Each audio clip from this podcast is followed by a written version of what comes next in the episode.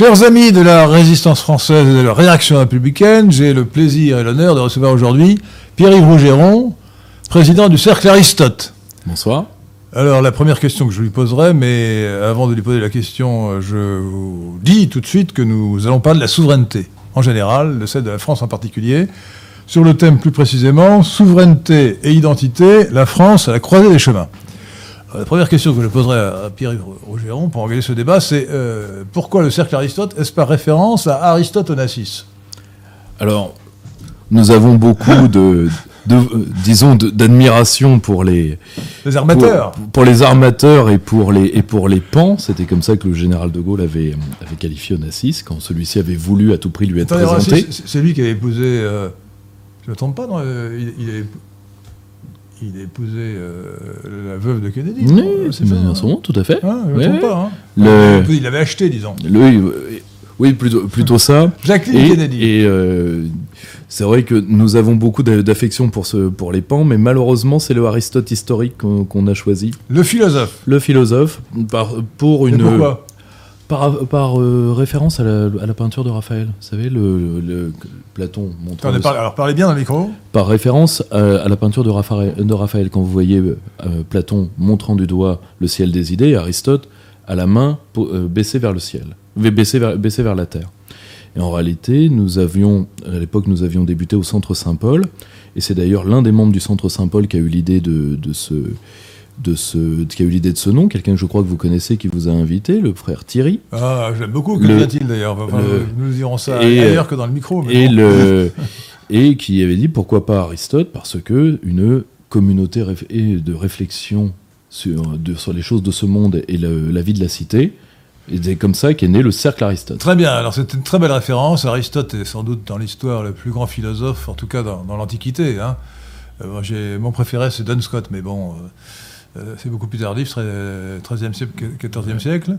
Euh, et donc, euh, nous allons parler de la souveraineté. Alors, la souveraineté est un sujet permanent. Vous, comme moi, je suppose, je n'ai pas de doute à ce sujet, nous sommes attachés à l'indépendance et la souveraineté de la France.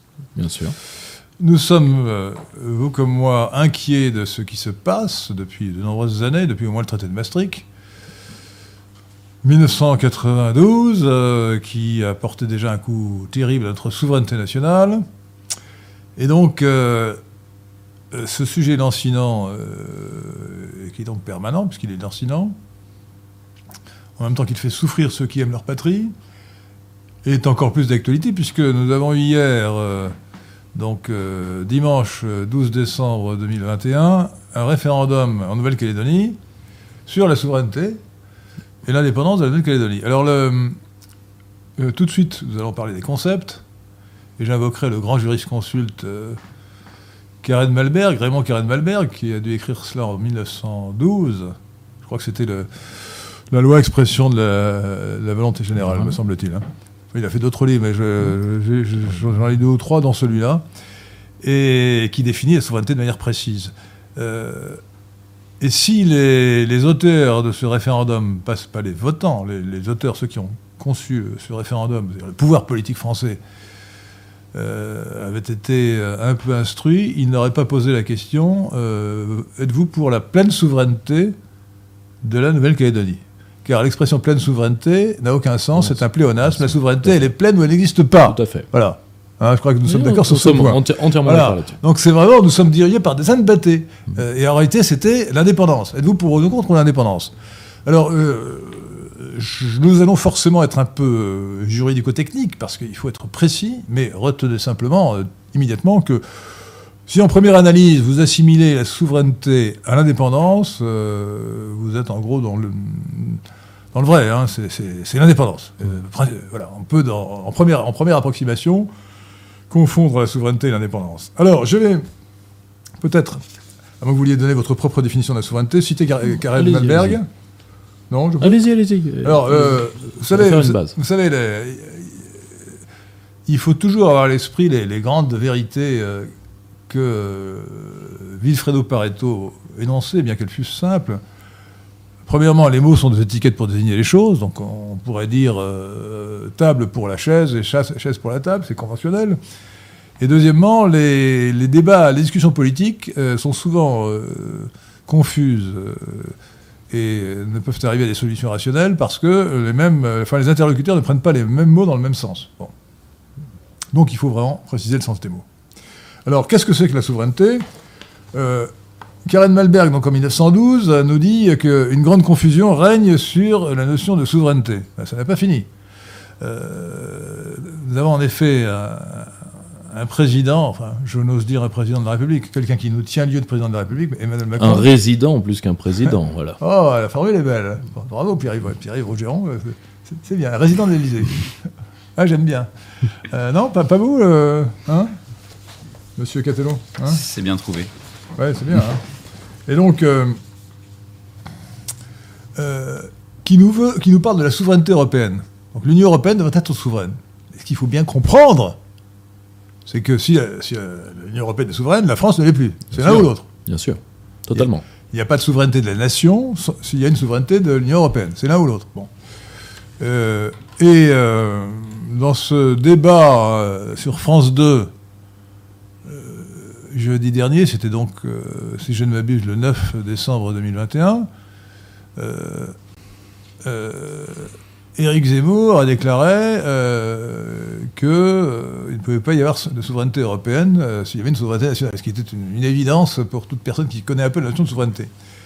Et Léa Salamé, la journaliste, a dit pourquoi. Il était incapable de s'expliquer clairement. il a dit, il se réfère à Jean Baudin, c'était fumeux. Alors, je vais vous donc euh, me référer à un auteur plus sérieux que Eric Zemmour, qui s'appelle Raymond Carré de Malberg, donc, qui a dit ceci.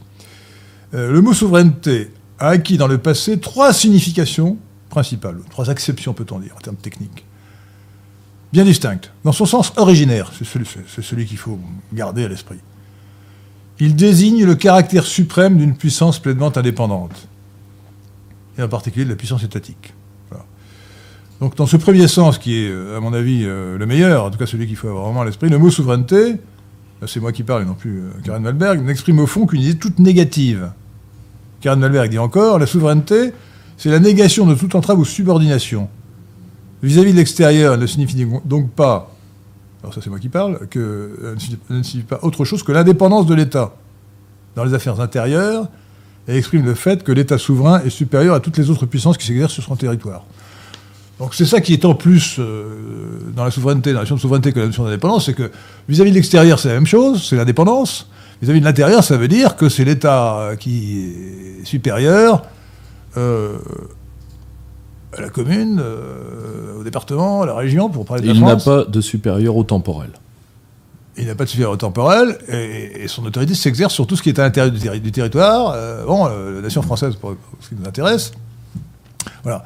Donc suprématie interne, indépendance externe. Voilà. Je pense que vous êtes d'accord avec cette notion. Totalement. Alors, mais pour bien comprendre la confusion qui règne, il faut rappeler les deux autres définitions, euh, deux autres acceptions du mot souveraineté.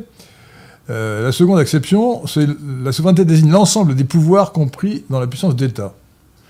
Et il est par suite synonyme de cette dernière. Alors souvent, quand on parle de partage de souveraineté, c'est au sens de, pouvoir. On peut partager Tout à fait. On a des compétences, on peut les partager avec d'autres. Bon. Mais ça n'est plus le même sens. C'est ça, qui crée la confusion.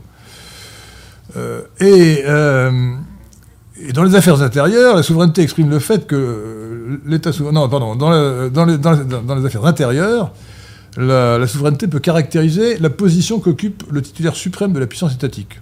Le souverain, le roi dans l'Ancien Régime. Voilà. Le roi était titulaire de souveraineté, mais c'est un autre sens. Alors je préfère, pour ma part, que l'on évite les deux, les deux sens subordonnés quand on, parle de la souveraineté dans le premier sens. Je répète, indépendance extérieure, suprématie interne. Voilà. Mm. Et une fois qu'on a clairement dit cela, on comprend que s'il y a une souveraineté européenne, comme le veut Macron, mm. il n'y a plus de souveraineté. Il n'y a, plus de souveraineté nationale. Souveraineté nationale. Il faut bien comprendre à quel bloc doctrinal Macron fait référence. Évidemment, il, euh, parce que le personnage est, euh, plus pervers et plus retors qu'on l'imagine. Il parle à des ah encore plus alors? Oui, je le pense. Je le crains. Je crains. Il, parle, il parle à des gogos, mais je pense sincèrement que la seule chose de solide dans Emmanuel Macron, c'est sa foi européiste. C'est la seule chose. c'est la seule chose dans laquelle il croit. C'est la seule chose dans laquelle il croit. Le, euh, en saille, en en lui-même, pétri de vide et plein de lui-même. Mais le, il faut bien voir le bloc doctrinal auquel il se réfère. il se réfère à, plus, euh, à tout l'arrière-fond idéologique de l'européisme. Premièrement, il se réfère, ça on n'y pense jamais, mais, mais, pourtant un grand monsieur que nous, pour lequel nous avons de la considération, vous comme moi, le professeur Charles Orbib, le rappelle souvent. Ah. Le, il, faut pas, faut, pas oublier une chose, c'est que En plus, euh, il- fort il- sympathique à titre personnel. à titre personnel. Le- Quand la souveraineté est partagée, la souveraineté partagée comme concept, ça a déjà existé. Du temps de l'ancienne URSS. On disait qu'ils étaient en souveraineté limitée et partagée. Oui, mais c'était un sophisme. Nous sommes- de nous sommes propagande. d'accord. Ça s'appelle de la propagande. Nous sommes entièrement d'accord. Mais il faut bien le rappeler parce que ça a déjà eu lieu. Un. Deuxièmement, ils font, et ils le font sciemment, et les européistes le font sciemment, et Macron le reprend, il reprend toutes les théories du fédéralisme en disant, vous comprenez, on gardera quand même quelque chose. C'est la fameuse définition de la souveraineté par la compétence à laquelle vous faisiez référence. Or, il faut bien comprendre une chose, la plupart des États fédéraux se, sont centralisés au XXe siècle, et déjà pour le peu de subsidiarité que l'Europe connaissait, aujourd'hui, la, euh, la Commission est surcentralisée comme organe. Donc c'est une escroquerie, ce qui est très drôle d'ailleurs, parce que à force de faire référence au fédéralisme, une partie de, aujourd'hui de, spécialistes de la pensée politique commence à penser que l'école qui devrait naître face à l'Europe, c'est une école dite sécessionniste qui a, existé dans la pensée fédéraliste américaine, des gens comme Calhoun, comme d'autres, c'est-à-dire des théoriciens non pas de la fédération, mais de la sortie de la fédération, c'est-à-dire des, des Frexiteurs ou des Brexiteurs avant l'heure, si vous voulez. Or, aujourd'hui, c'est c'est dans ce nœud-là... guerre de sécession. Tout à fait. Mais c'est dans ce comment dire dans ce bloc-là que Macron veut nous enliser parce qu'il faut bien entendre la musique derrière les mots. Pour Macron et pour les siens. Et ça malheureusement, c'est un courant qui en France s'est solidifié il y a plus d'un siècle. L'Europe a un sens très précis. Europe dans la bouche d'un Allemand, c'est l'équivalent de Commonwealth pour un Britannique. C'est-à-dire là où on va avoir un, un Zollverein.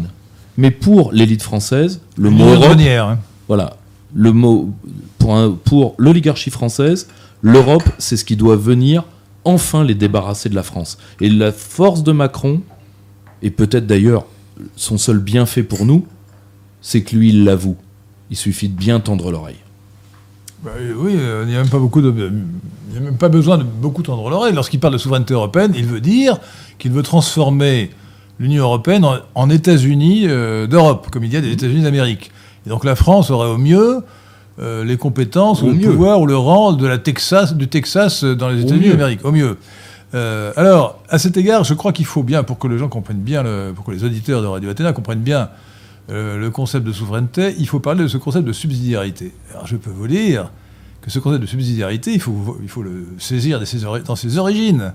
C'est un concept à l'origine euh, purement théocratique. Je crois que c'est Pie XI qui l'a lancé dans une de ses encycliques. Et la théocratie euh, catholique, euh, qui, remonte au IIe siècle, avec la théorie des deux glaives de Saint Bernard de Clairvaux, consiste à dire que la souveraineté ne peut appartenir qu'à l'Église et qu'au pape. C'est aussi le- le- la querelle des investitures entre le, le pape et l'empereur. Et donc, dans, la, dans théorie euh, théocratique, bon, qui euh, était adoptée euh, par certains papes et qui est en fait euh, devenue la doctrine officielle avec Pie XI dans l'Église catholique jusqu'à ce que ça se, se- se- se- se perde un peu dans les sables mouvants après la Seconde Guerre mondiale et encore plus avec Vatican II. Donc, la souveraineté, le pouvoir suprême donc, est situé pour le monde entier en- dans l'idéal au niveau du pape, sommet de l'Église. Les- le pouvoir temporel est subordonné à l'Église. Et euh, dans son domaine, il a une autonomie, mais euh, qui lui est concédée par l'Église. euh, c'est la théorie de la subsidiarité. Et, et ça a été transféré euh, à l'idée européenne. Donc, il y a, s'il y a subsidiarité, il n'y a plus souveraineté. Tout à fait. Quand on- un État est souverain, euh, la subsidiarité n'a aucun sens. Et, et- et c'était, de toute façon, le cas par rapport au pouvoir papal. Il faut jamais oublier Voilà. que derrière la subsidiarité, il y a le pouvoir des clés. Le pouvoir des clés, c'est c'est ce qui va faire les cano- tous les épisodes de Canossa, etc. Voilà. C'est-à-dire, le, le pape a entendu débrancher plusieurs souverains européens. Ce que c'est- Ah ben c'est ça, le- le- le pape, puisqu'il est, il est le souverain dans cette théorie théocratique, peut euh, déposer euh, le roi pour euh, s'il estime qu'il va contre. Bien sûr. Et à plusieurs reprises, qu'il va contre les- les- les- les- la volonté de Dieu qu'il représente. La, la théocratie, alors, il- je- je- si vous me permettez, je pense qu'il faut, il faut bien expliquer ce que c'est que la théocratie, parce que, d'une certaine manière, on retrouve cela dans la nomocratie, qui, est une, qui ne fait plus référence à Dieu, mais qui fait référence euh, euh, à, à des idées, à une idéologie qui est le cosmopolitisme. Donc, la théocratie, c'est un terme qui a été in- inventé par Flavius Joseph, euh, pour euh, donc Flavius Flavius Joseph ça doit être le deuxième siècle après Jésus-Christ, c'était un juif qui était qui faisait qui était romain mais qui faisait l'apologie d'Israël et qui faisait l'apologie de l'ancienne constitution d'Israël telle qu'il l'imaginait ou qu'il la fantasmait en disant le pouvoir appartient à Dieu. C'est ça que ça que ça veut dire théocratie. Théos c'est le Dieu et Kra- Kratos enfin Kratain je ne sais plus très bien euh, j'avais fait de grec pardonnez-moi chers auditeurs le, le pouvoir de Dieu par dessus le pouvoir du peuple. Mais c'est évidemment encore une subréption dans les termes. Le pouvoir qui, tel qu'il s'exerce dans l'ordre temporel, il est toujours exercé par des hommes. Alors, si ces hommes sont des prêtres, ils peuvent se réclamer de Dieu, mais euh, on n'est pas forcé de croire que c'est Dieu qui parle par leur bouche. Euh, même si c'est le pape, lorsqu'il est dans l'ordre temporel. Et encore une fois, moi qui suis un bon catholique, enfin j'essaye de l'être, j'affirme que la théocratie papale, telle qu'elle a été énoncée par Pion en particulier, de manière caricaturale, est contraire à l'évangile de manière évidente, puisque Jésus-Christ a dit dans l'évangile rendez à César ce qui est à César, il y a Dieu ce qui est à Dieu. Mm. Bon.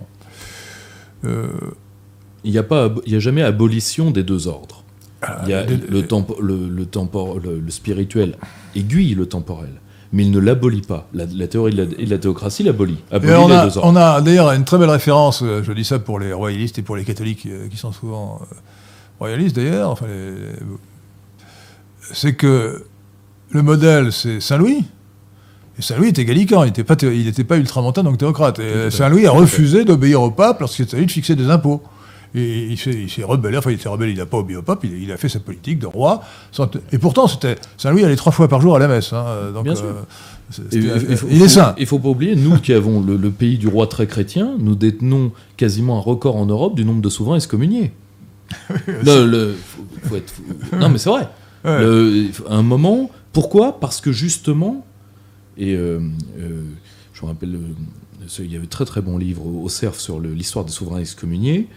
Ce qu'on appelait, alors le terme a été, dévié, la première laïcité, la laïcité monarchique, c'est une indépendance de l'État. C'est pas du tout une indépendance par rapport à la foi. C'est une indépendance de l'État. Bien, bien sûr, que- bien Le- sûr. Ça, ça veut dire que c'est pas au clair à l'Église de, de vous dire quel impôt il faut lever, quelle loi il faut faire, euh, etc. Dans le- dans l'ordre temporel. Rendez à César ce qui est à César, il y a Dieu ce qui est à Dieu.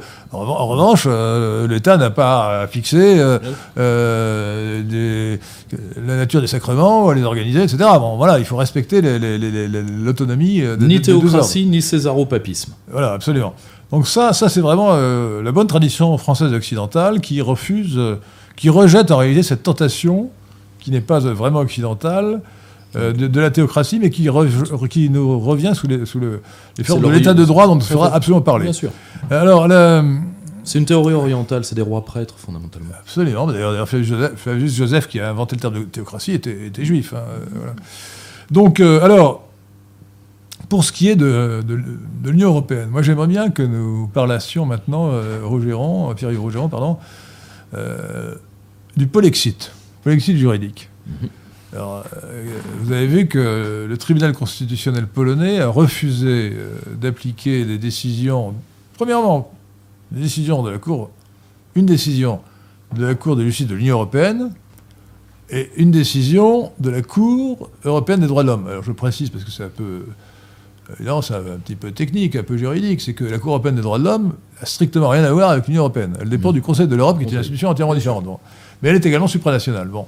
Alors, euh, le tribunal consti- constitutionnel polonais a dit à deux reprises que le- la Constitution et le droit national polonais l'emportaient sur ces décisions. Et même, il est allé jusqu'à dire qu'un article du traité de l'Union européenne de, de 2000, enfin, le traité de Lisbonne de, de 2007, 2007-2008, il a été euh, approuvé en 2008, signé en 2007, donc en octobre 2007 par l'infâme Sarkozy, euh, le, traité de l'Union européenne euh, contenait des dispositions contraires à la Constitution nationale polonaise. Et, conclusion, c'est la souveraineté nationale qui emporte, donc la constitution, la constitution nationale polonaise. Qu'en pensez-vous? Alors, c'est là où, où il faut bien comprendre, et, parce qu'il y a énormément de, disons, de, comment dire, de faux semblants dans, ce, sujet-là. Beaucoup de gens pensent que, euh, euh, on peut négocier avec l'Union européenne, on peut, euh, on peut l'amadouer, et ils font cette erreur que Churchill avait brillamment soulignée face à la tentation de ceux qui auraient été les collabos britanniques. Euh, quand comprendrez-vous la leçon? On ne négocie pas avec un, tigre, la tête dans ses mâchoires. Et c'est exactement ce qui est arrivé à la Pologne et ce qui vient d'arriver à la Hongrie. La cour, la cour constitutionnelle hongroise vient d'envoyer Viktor Orban dans les cordes au nom du droit européen. C'est arrivé il y a 24 ou 48 heures. Donc, il faut bien comprendre une chose. Comment fonctionne l'Union européenne? Et c'est là Attendez, va- attendez, sur le, le- le cas précis, euh, je vous interromps parce que c'est une précision. En ce qui concerne la Hongrie, c'est plus ennuyeux, c'est, semble-t-il, d'après ce que j'ai lu dans la presse, euh, une loi qui avait été censurée, la loi sur les, les centres, les centres de, de, j'allais dire d'accueil, les centres de, détention des immigrés illégaux, les fameux migrants, immigrés illégaux, euh, a été censurée par l'Union européenne, enfin par la Cour européenne des droits de l'homme, euh, la, la Cour de, de justice de l'Union européenne et la- le, le tribunal constitutionnel hongrois a validé cette décision contre le- la volonté Tout du gouvernement hongrois. Le, tout à fait. À la Et- différence de la Pologne. hein. Et comment fonctionne l'Union européenne Et en réalité, l'Union européenne vient d'une idéologie qui est le fonctionnalisme, et dont l'un des grands prêtres id- idéologiques était Burnham, mais l'un des grands applicateurs a été Monet. Et, en- et Monet appelait ça euh, la théorie dite des petits pas, qui prendra dans la littérature communautaire le terme de théorie de l'engrenage. L'effet cliqué.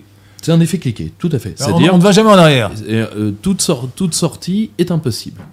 Sauf, comme l'a très bien dit, je crois, monsieur Thierry Breton il n'y a pas longtemps, si vous n'êtes pas d'accord avec l'UE, l'UE c'est nous, et ce n'est que nous, hein, la seule UE qui existe, c'est nous, et ben vous faites un référendum et vous sortez. Sinon, vous pliez. C'est le, Brexit. ouais. C'est le comment fonctionne l'Union européenne et c'est ça que même une partie de gens qui se disent opposants au cosmopolitisme feignent de ne pas comprendre, c'est qu'elle fonctionne exactement comme un cancer. C'est-à-dire, elle va, grâce à sa maîtrise de la hiérarchie des normes, le droit européen domine le droit national et fait de chaque exécutant du droit, donc de chaque cellule nationale, un agent du droit européen. Je rappelle que le, juge de droit commun du droit européen, c'est le juge de première instance. C'est le juge de première instance. Et donc, vos fonctionnaires vous trahiront. Boris Johnson a, eu, a sué sang et eau pour le Brexit. Parce que vos fonctionnaires vous trahiront, vos magistrats vous trahiront, et ils ont d'autant plus intérêt à vous trahir que, pour beaucoup, ils sont baignés d'idéologie cosmopolite, et que le droit européen est un droit par essence cosmopolite. Comment vous voulez gagner avec, euh, Tous ces gens avec des raquettes trouées Tous ces gens trahissent, mais celui qui trahit encore plus, c'est celui qui parle de souveraineté européenne, c'est-à-dire l'infâme Macron. Évidemment. Et avant lui, le pire quand même, le pire quand même, c'est quand même Sarkozy. Euh, je- je- je- on ne mesure pas l'étendue de la trahison. L'étendue de la euh, Écoutez, nous sommes en 2005. Indiscutablement. Nous sommes en 2005. Référendum. euh, Chirac était persuadé persuadé de gagner le référendum sur le traité de la, cons- le traité de l'Union européenne, la, nouvelle constitution européenne. La met au référendum, il était persuadé de gagner. Bon. Il voulait être Mitterrand. Il voulait Euh, gagner son référendum. Et alors, Mi- Mitterrand avait gagné de justesse en 1992 le traité de Maastricht, à cause d'ailleurs, à mon avis, d'un accident de parcours, lorsque Philippe Seguin était lamentable face à Mitterrand dans un débat. Il aurait suffi qu'il l'écrasât pour que les- la chose. C'est c'est- c'est- c'est joué quand même à 52-48. Tout hein. à fait. Et donc en 2005, référendum, alors c'était le, c'était le 26 mai ou le 29 mai? C'était la, date- la date- 27. Va- non, le 29. le 29 mai, je crois que c'était la date anniversaire de la prise. 2005. Je me rappelle, c'était la date anniversaire de la prise de Constantinople par les Turcs et, et la date anniversaire de la naissance de Jean Ferré. Donc euh, c'était, c'était, c'était de référence à hétéroclite. voilà. Bon, eh bien, alors, large victoire, quasiment 55% de, de non. Bon, donc on pensait que l'affaire était, était inter- morte et enterrée. Ce salopard de Sarkozy, il n'y a pas d'autre mot. Hein. Si infâme est encore mieux. Euh, pendant la campagne électorale, il dit nous ferons un mini-traité. Un mini-traité. Bon. Les gens l'ont cru. Et ensuite, il a signé le traité de Lisbonne. Et comme l'a avoué euh, Giscard d'Estaing, qui était le principal rédacteur, le principal concepteur du traité de l'Union européenne qui avait été repoussé par référendum, le traité de Lisbonne reprenait sur le fond 99% des dispositions de l'ancien traité qui avait été repoussé par le, peuple. alors on avait, c'était un tour de joueur de bonne tour, on avait simplement changé la forme. C'était, on avait, on avait réécrit autrement, mais c'était la même chose sur le fond. Et, et alors, euh, donc ça a été, de plus, c'était beaucoup plus long que le traité d'origine, puisque au lieu de, pour brouiller les cartes, au, lieu de faire un nouveau traité qui est, euh, vous savez, on peut, en, droit, on peut abroger, euh, on, dire, on, prend un article en disant j'abroge les traités précédents, et enfin un nouveau, traité. Non, là, c'était justement pour camoufler le, forfait, on modifie les traités précédents, alors c'est très compliqué, on, change l'article 53 bis, bon. et donc, c'était, en fait, ce mini-traité était beaucoup plus long que l'ancien traité. Euh, mais surtout, c'était le même. Donc c'était une forfaiture. Et alors ce salopard de Sarkozy, au lieu de soumettre ce nouveau traité à référendum, il aurait sûrement perdu, parce qu'on aurait, expliqué que c'était l'ancien, il l'a fait adopter par le Parlement. Et moi, je voudrais, je voudrais qu'on retienne dans l'histoire la liste de tous ces, parlementaires qui ont voté, qui ont approuvé ce traité. Euh, d'abord dans les chambres, euh, séparément dans chaque chambre, Assemblée nationale et Sénat, et ensuite dans le Congrès, parce qu'il fallait une modification constitutionnelle. Euh, parce qu'ils ont avalisé la forfaiture de M. Ah, il, y a une, fraude à la Constitution parce qu'il y a une trahison du, du, délégant par le délégataire. faut pas oublier. Ah, le parallélisme des formes juridiques aurait commandé qu'on refasse un, un honnêtement, honnêtement, la haute trahison, euh, ça justifierait à mon avis euh, du peloton d'exécution. Hein, franchement. Bon. alors, euh, il y a, si on, va dans, le, dans le détail juridique, dans les détails juridiques, la forfaiture.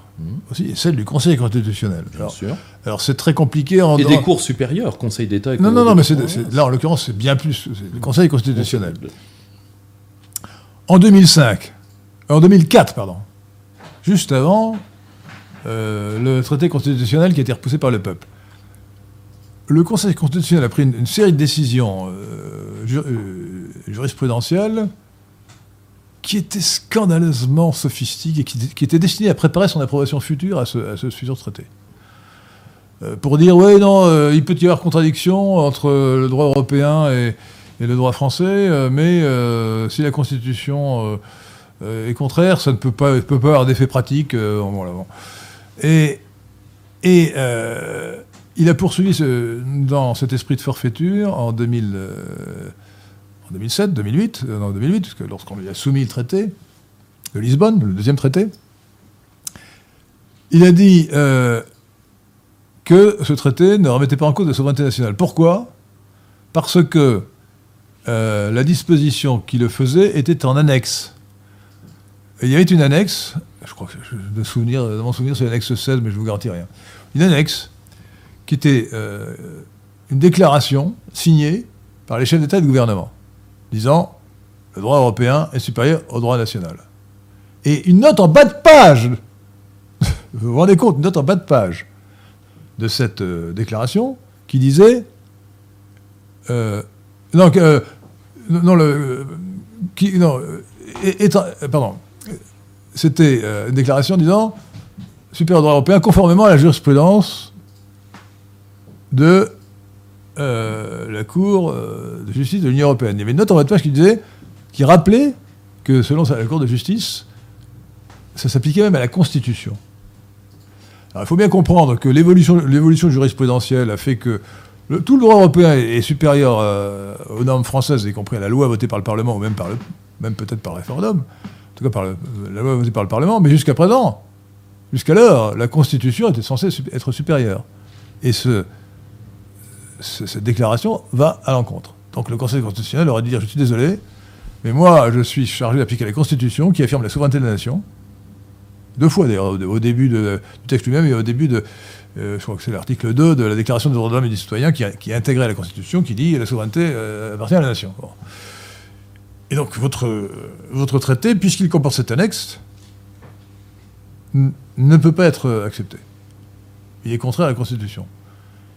Et le Conseil constitutionnel s'en est tiré par une pirouette en disant ah, comme c'est une annexe, ça ne compte pas. C'est pas sérieux. Mais franchement, voilà, par qui nous sommes euh, gouvernés. Donc, euh, mais on est, en fait dans l'ambiguïté parce qu'il y a actuellement deux ordres juridiques différents. Euh, il y a des gens qui, sont les, les juges, les juges des, cours, des cours supranationales, notamment la Cour de justice de l'Union européenne, qui, qui affirme et qui répète que leurs normes, que leurs décisions sont supérieures à la Constitution.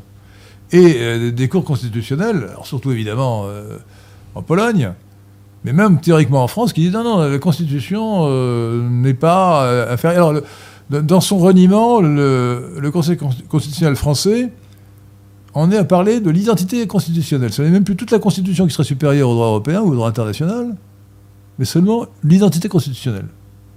Ça n'a pas de sens. Ça veut dire qu'en fait, on accepte, des, on accepte de, valider des normes européennes qui seraient contraires à une partie de la Constitution, du moment que ce ne serait pas l'identité constitutionnelle. C'est monstrueux. Mais il faut, il faut être très clair. Euh, nos adversaires, nos adversaires ont verbalisé depuis très longtemps leur but. Je rappelle que le fait de fouler au pied notre constitution, c'est l'arrêt Costa contre Enel dans les années 60. Absolument. Le, euh, c'est un arrêt du Conseil d'État, je crois. Hein. Le, le, c'est d'abord un arrêt communautaire. C'est d'abord un arrêt communautaire. Ah pardon, c'est un arrêt d'accord. Ensuite, la, de la, Cour de cassation va se rouler par terre en 72-73 avec l'arrêt Jacques Vabre. Le Conseil d'État en 89 va euh, aller euh, lécher les babouches en 89 par l'arrêt Nicolo. Le, et, tout le monde va laisser tomber la France aux mains de ces gens-là, alors que il faut bien comprendre, euh, Monsieur, Lesquin, le, je pense que nos auditeurs nous ont, parce que beaucoup de gens sont en fait euh,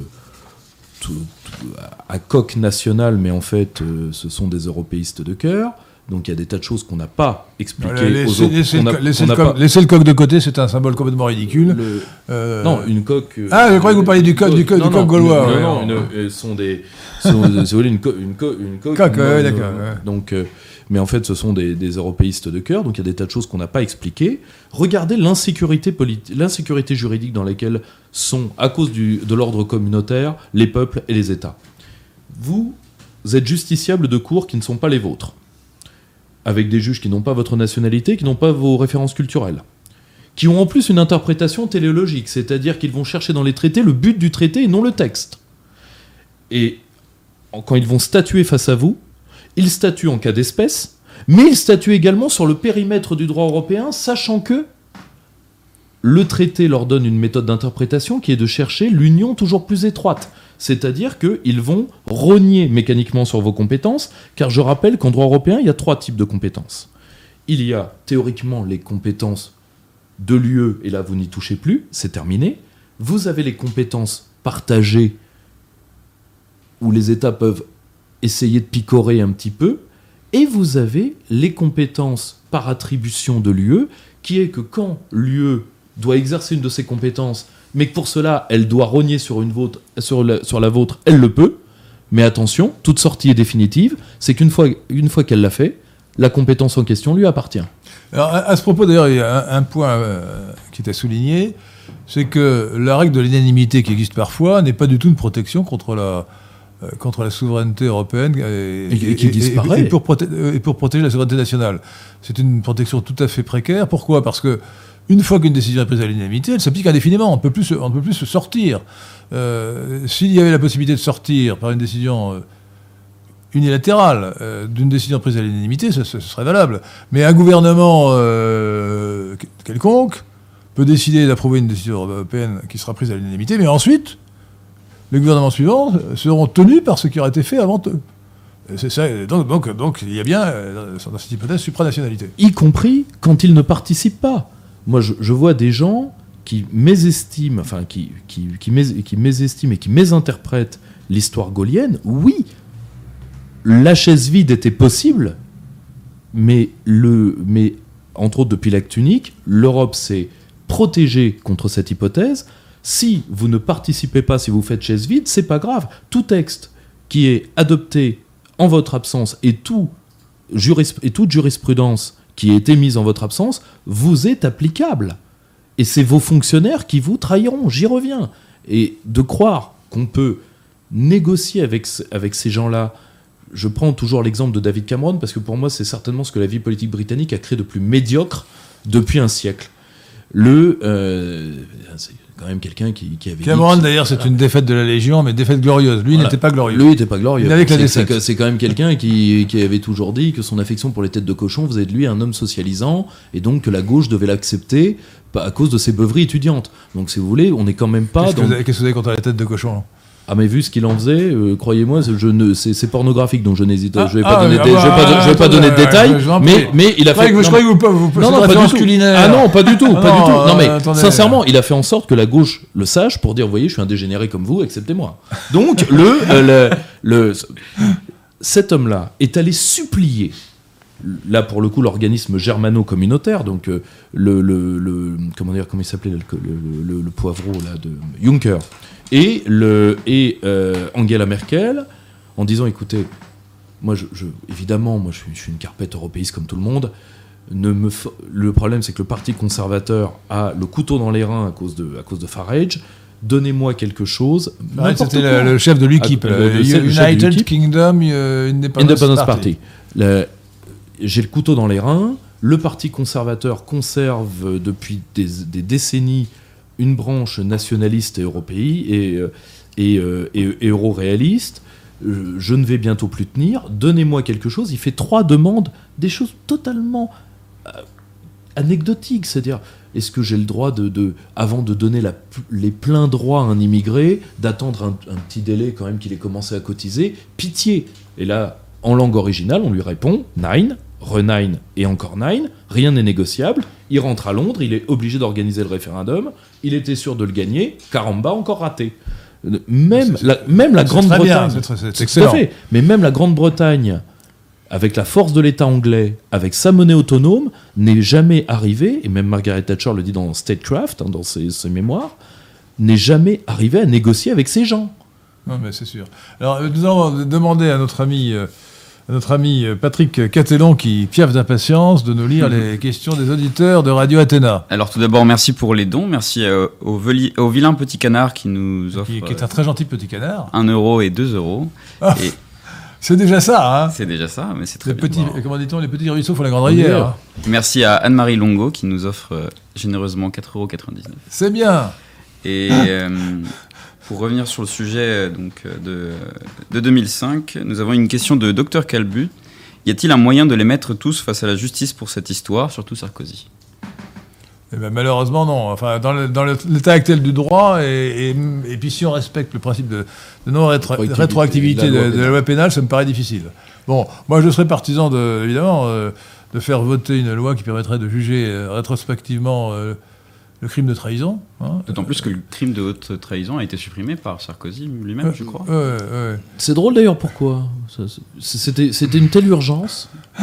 Le- Bon, écoutez, malheureusement, malheureusement, je crois que euh, il, faut- il il faudrait les frapper d'indignité nationale, de mort civile, peut-être en, ressu- en ressuscitant la, la, la peine La de main mort morte. civile. la, la main morte. Non, non, la, la mort civile, c'est euh, euh, on n'a plus aucun droit, on n'est plus titulaire de droit. c'est- Entièrement d'accord. euh, mais malheureusement, on ne pourra pas, euh, on ne pourra pas pendre Sarkozy en place de grève. euh, Je le regrette. Enfin, cela dit, il va quand même être condamné. euh, enfin, il a déjà été condamné à quelques peines de prison avec sursis. J'espère que le sursis sera Il, il porte, il porte des, bra- des bracelets à tous les membres maintenant. Ouais, ouais, je- Et c'est et c'est plus les mêmes.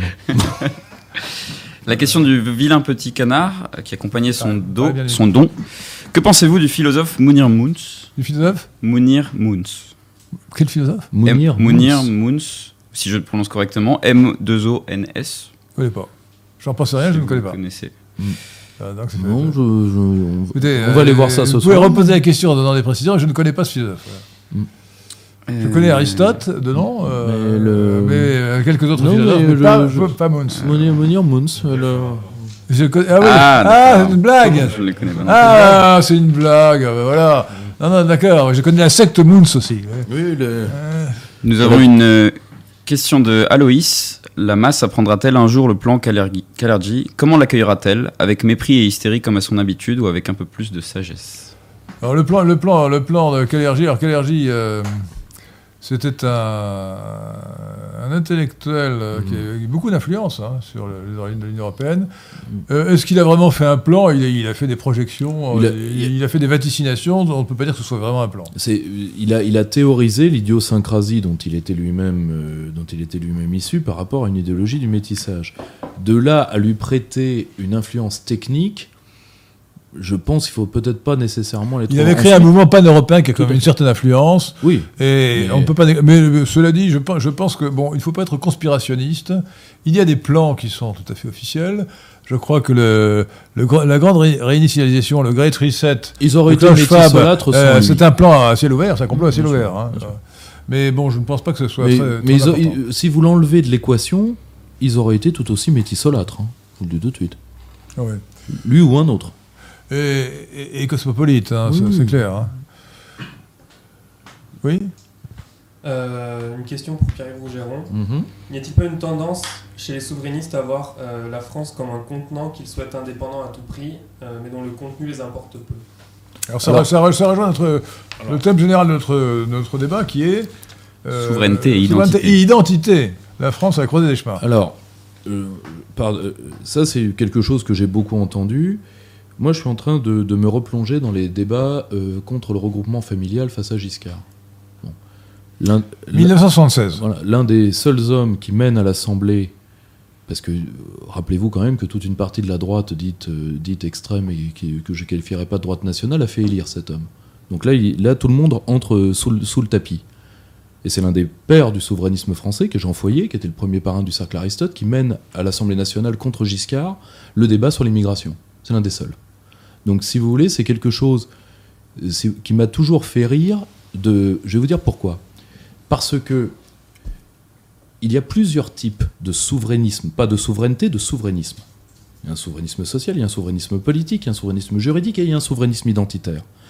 De penser que le peuple français, qui est un peuple qui a lutté pour, pour euh, qui est un peuple sédentaire depuis longtemps, depuis des, il est- depuis des siècles, et qui a Depuis des millénaires, des millénaires, et qui a lutté pour sa liberté, peut, sans État et sans souveraineté, garder son identité, c'est-à-dire devenir un peuple. Il n'y a, qu'un seul type de peuple qui a réussi ça, c'est les peuples diasporiques.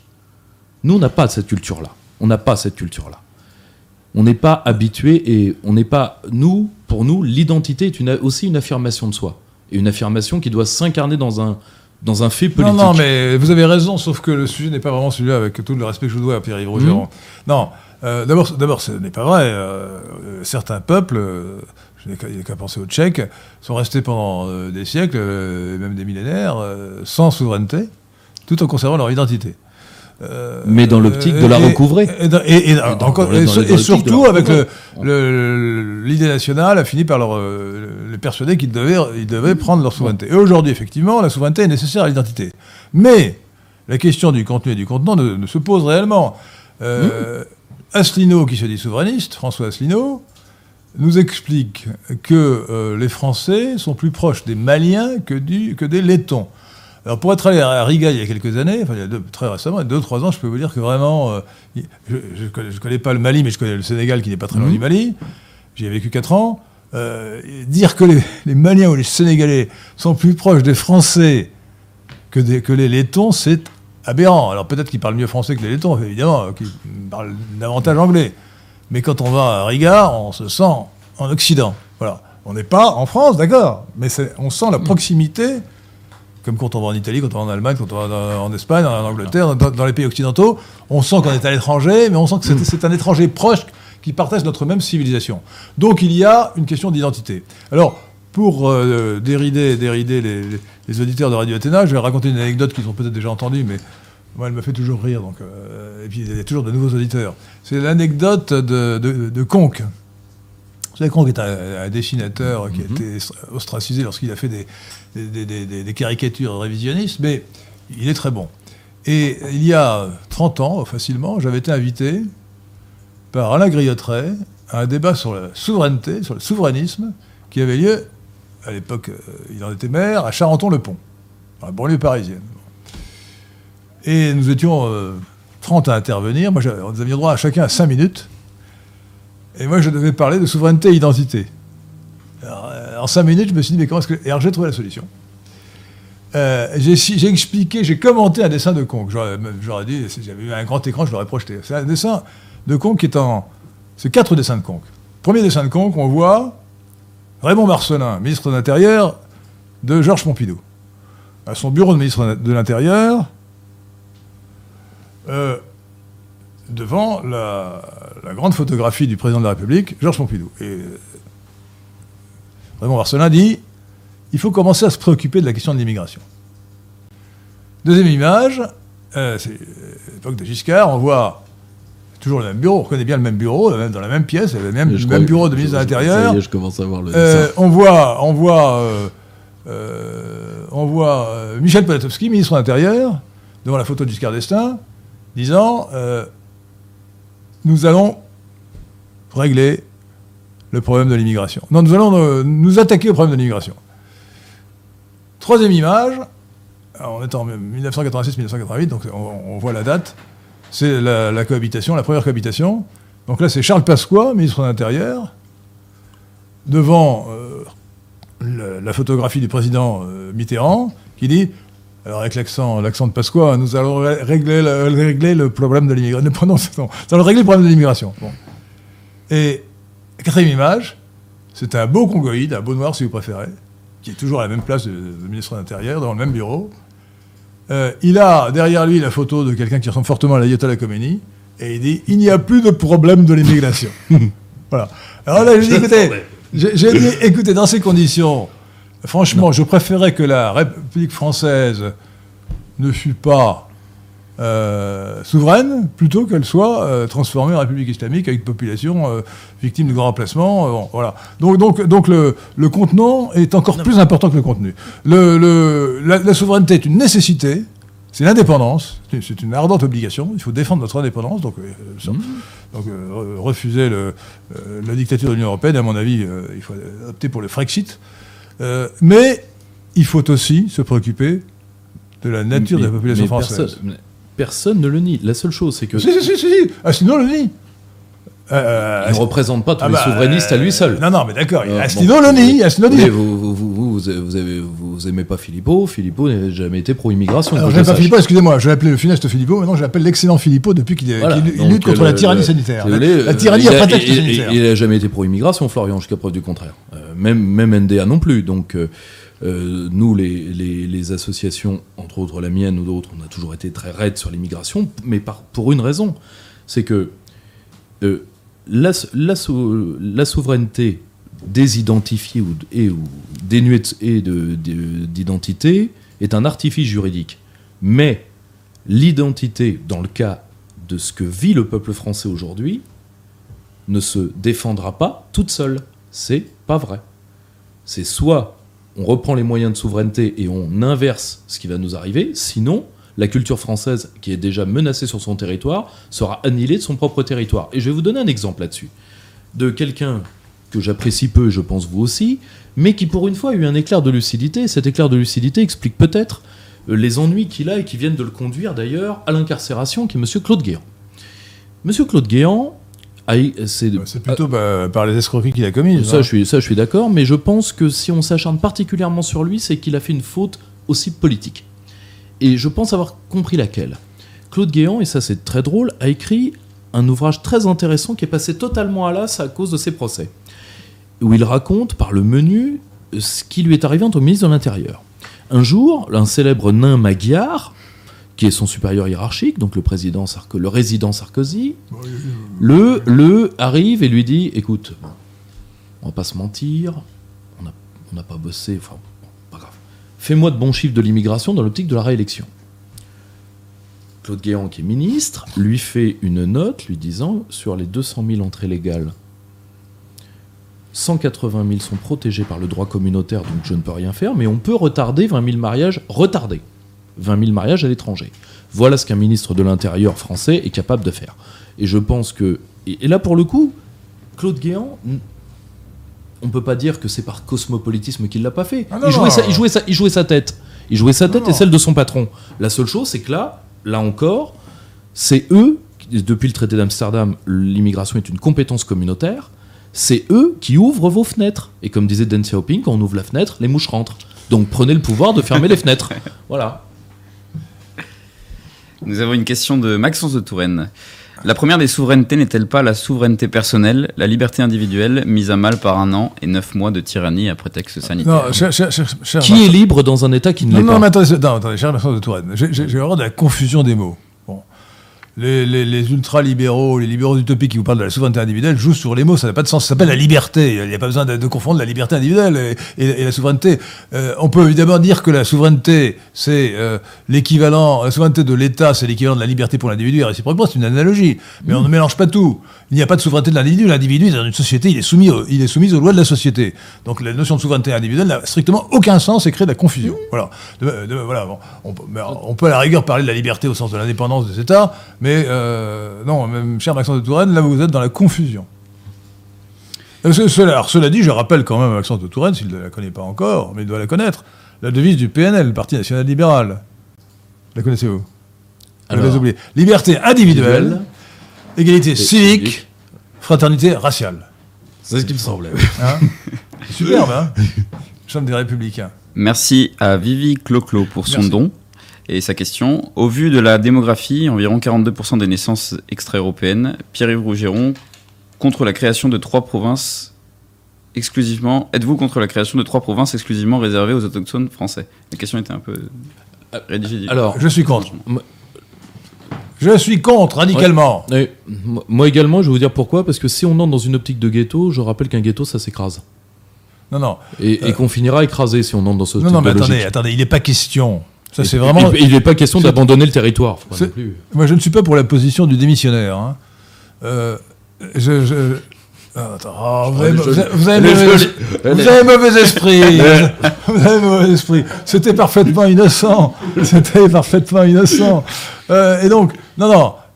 Nous devons engager un processus de réémigration. Bon, alors le fait qu'aucun des candidats ne le propose, aucun des candidats à l'élection présidentielle de- d'avril 2022 ne le propose, ne signifie pas que cette politique ne doit pas être menée. Elle le sera fatalement. D'ailleurs, c'est très simple. Ou bien nous arriverons à régler la question de l'immigration par la rémigration, ou bien nous aurons une guerre civile qui se terminera par un nettoyage ethnique. Et J'espère à ce moment-là, s'il y a un nettoyage ethnique, ce, sera, euh, ce seront les Français de, de sang qui gagneront. Euh, euh, voilà, ce ne sera pas le camp des saints de, de Raspail, de Jean Raspail. Euh, donc pas question d'accepter un partage du territoire consistant, à- consistant à abandonner une partie de notre territoire national aux étrangers. Je pense que vous êtes d'accord. Oui, bien, sûr, en plus, d'un point de vue strictement même.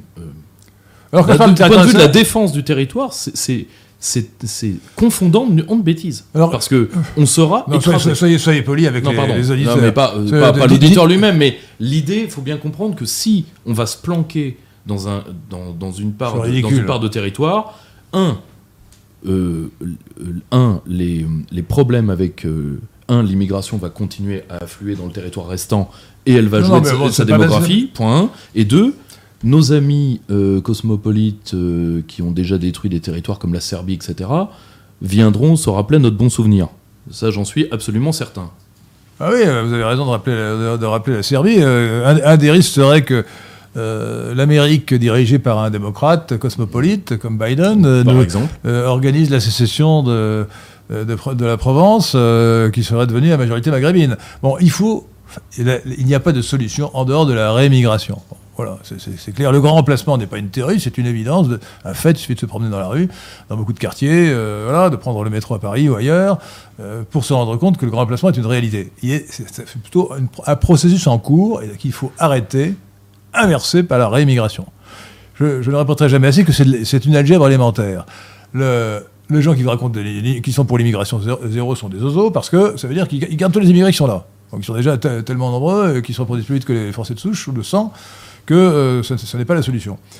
Euh, il faut inverser l'algèbre de l'immigration. X moins Y. X, ce sont les entrées. Y, ce sont les sorties. X moins Y, c'est actuellement 200, au moins 200 000. Plus de, plus de 100 000. Ben, il faut que ce soit moins 200 000. Il faut que les, il faut que les sorties l'emportent sur les entrées. Euh, de 200 000 par an, c'est notre programme, notre projet. Et ça ferait en, 5 ans, euh, c'est très modéré, ça fait un million d'immigrants à moins en 5 ans. voilà. Une Très, question très raisonnable. sur le sujet, toujours, mais au Royaume-Uni.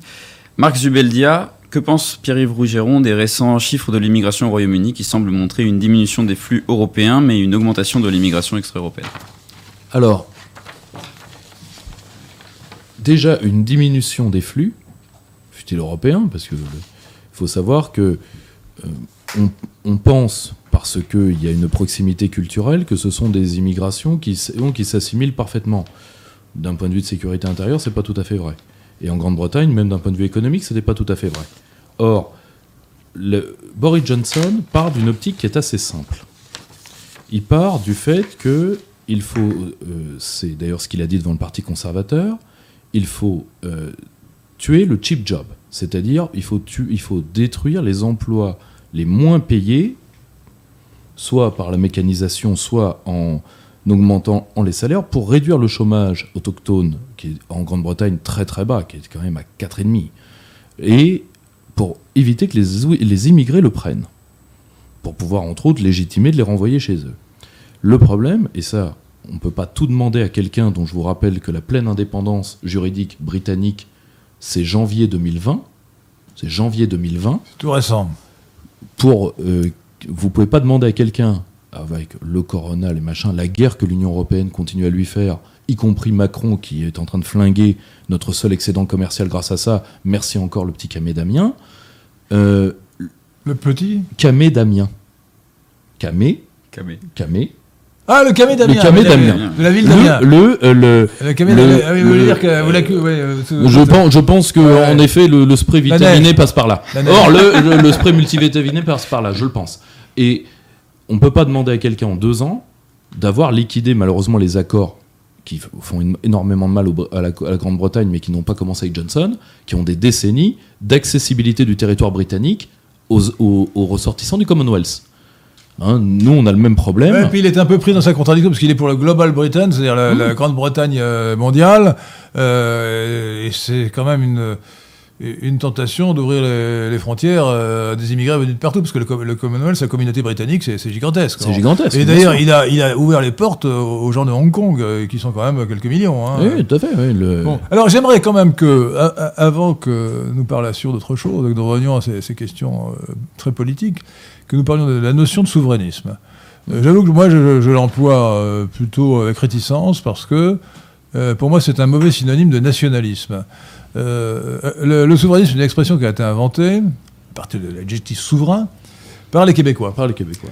Euh, pourquoi? Parce qu'ils voulaient être indépendants. euh, alors, je ne sais pas pourquoi ils n'ont pas dit indépendantistes, qui aurait été, aurait été plus clair. Et ils ne voulaient absolument pas qu'on les accusât d'être nationalistes.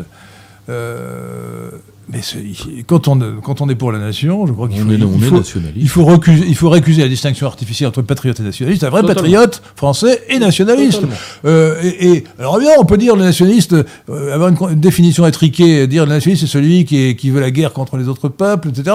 Non, euh, pour moi, De Gaulle est un nationaliste. Totalement. Euh, et il faut refuser le vocabulaire que nous impose l'adversaire en distinguant artificiellement patriotisme et nationalisme. Le patriotisme français, c'est le nationalisme français. Je pense que vous êtes d'accord. Totalement. alors, sur le plan du concept, effectivement, la patrie ne se confond pas avec la nation, parce que il y a, la patrie se décline à plusieurs niveaux. Il y a- on peut dire qu'on a une patrie, euh, patrie locale, euh, sa, sa ville, son village, euh, une patrie euh, Il y a, régionale, il y a un enracinement la- la- la- Bretagne, enracinée, sensible, qui est voilà. différente. la Bretagne, mais La nation la patrie- sublime politiquement le sentiment de patrie. Alors, cela dit, la patrie nationale. On a une patrie. Nous avons, nous Français, une patrie nationale Mm.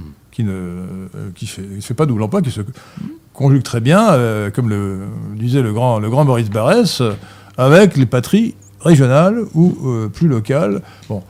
Mais euh, le patriotisme national, il se confond avec le nationalisme.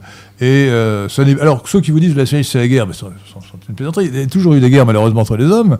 Les guerres de religion, qui n'étaient pas des guerres, des guerres nationales, n'ont pas été les moins horribles en France. Et, les- Euh, et les- les, et les guerres, et la guerre guerres dynastique. La guerre de 100 ans est une guerre dynastique, alors qui a pris une coloration nationale. D'accord Mais qui était d'abord une guerre dynastique. Mmh.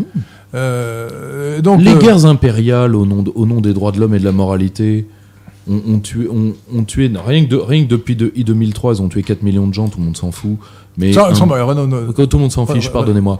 Le- restons corrects. Le, pardonnez-moi. Le, tout, le monde, tout, tout le monde s'en Ah, moi, je, fiche. dé- je défends la pureté. Sûr, euh, mais tout, la- mais tout le la monde s'en fiche. plutôt. Tout le monde s'en fiche parce que euh, on, ne, on ne voit pas qu'il faut sortir de la, de la matrice, euh, disons, qui a été façonnée par l'antitotalitarisme, qui dit la nation c'est la guerre. Comme ça, on a réussi à couper tout enracinement dynamique des populations et donc à en faire des populations amorphes et donc contrôlables.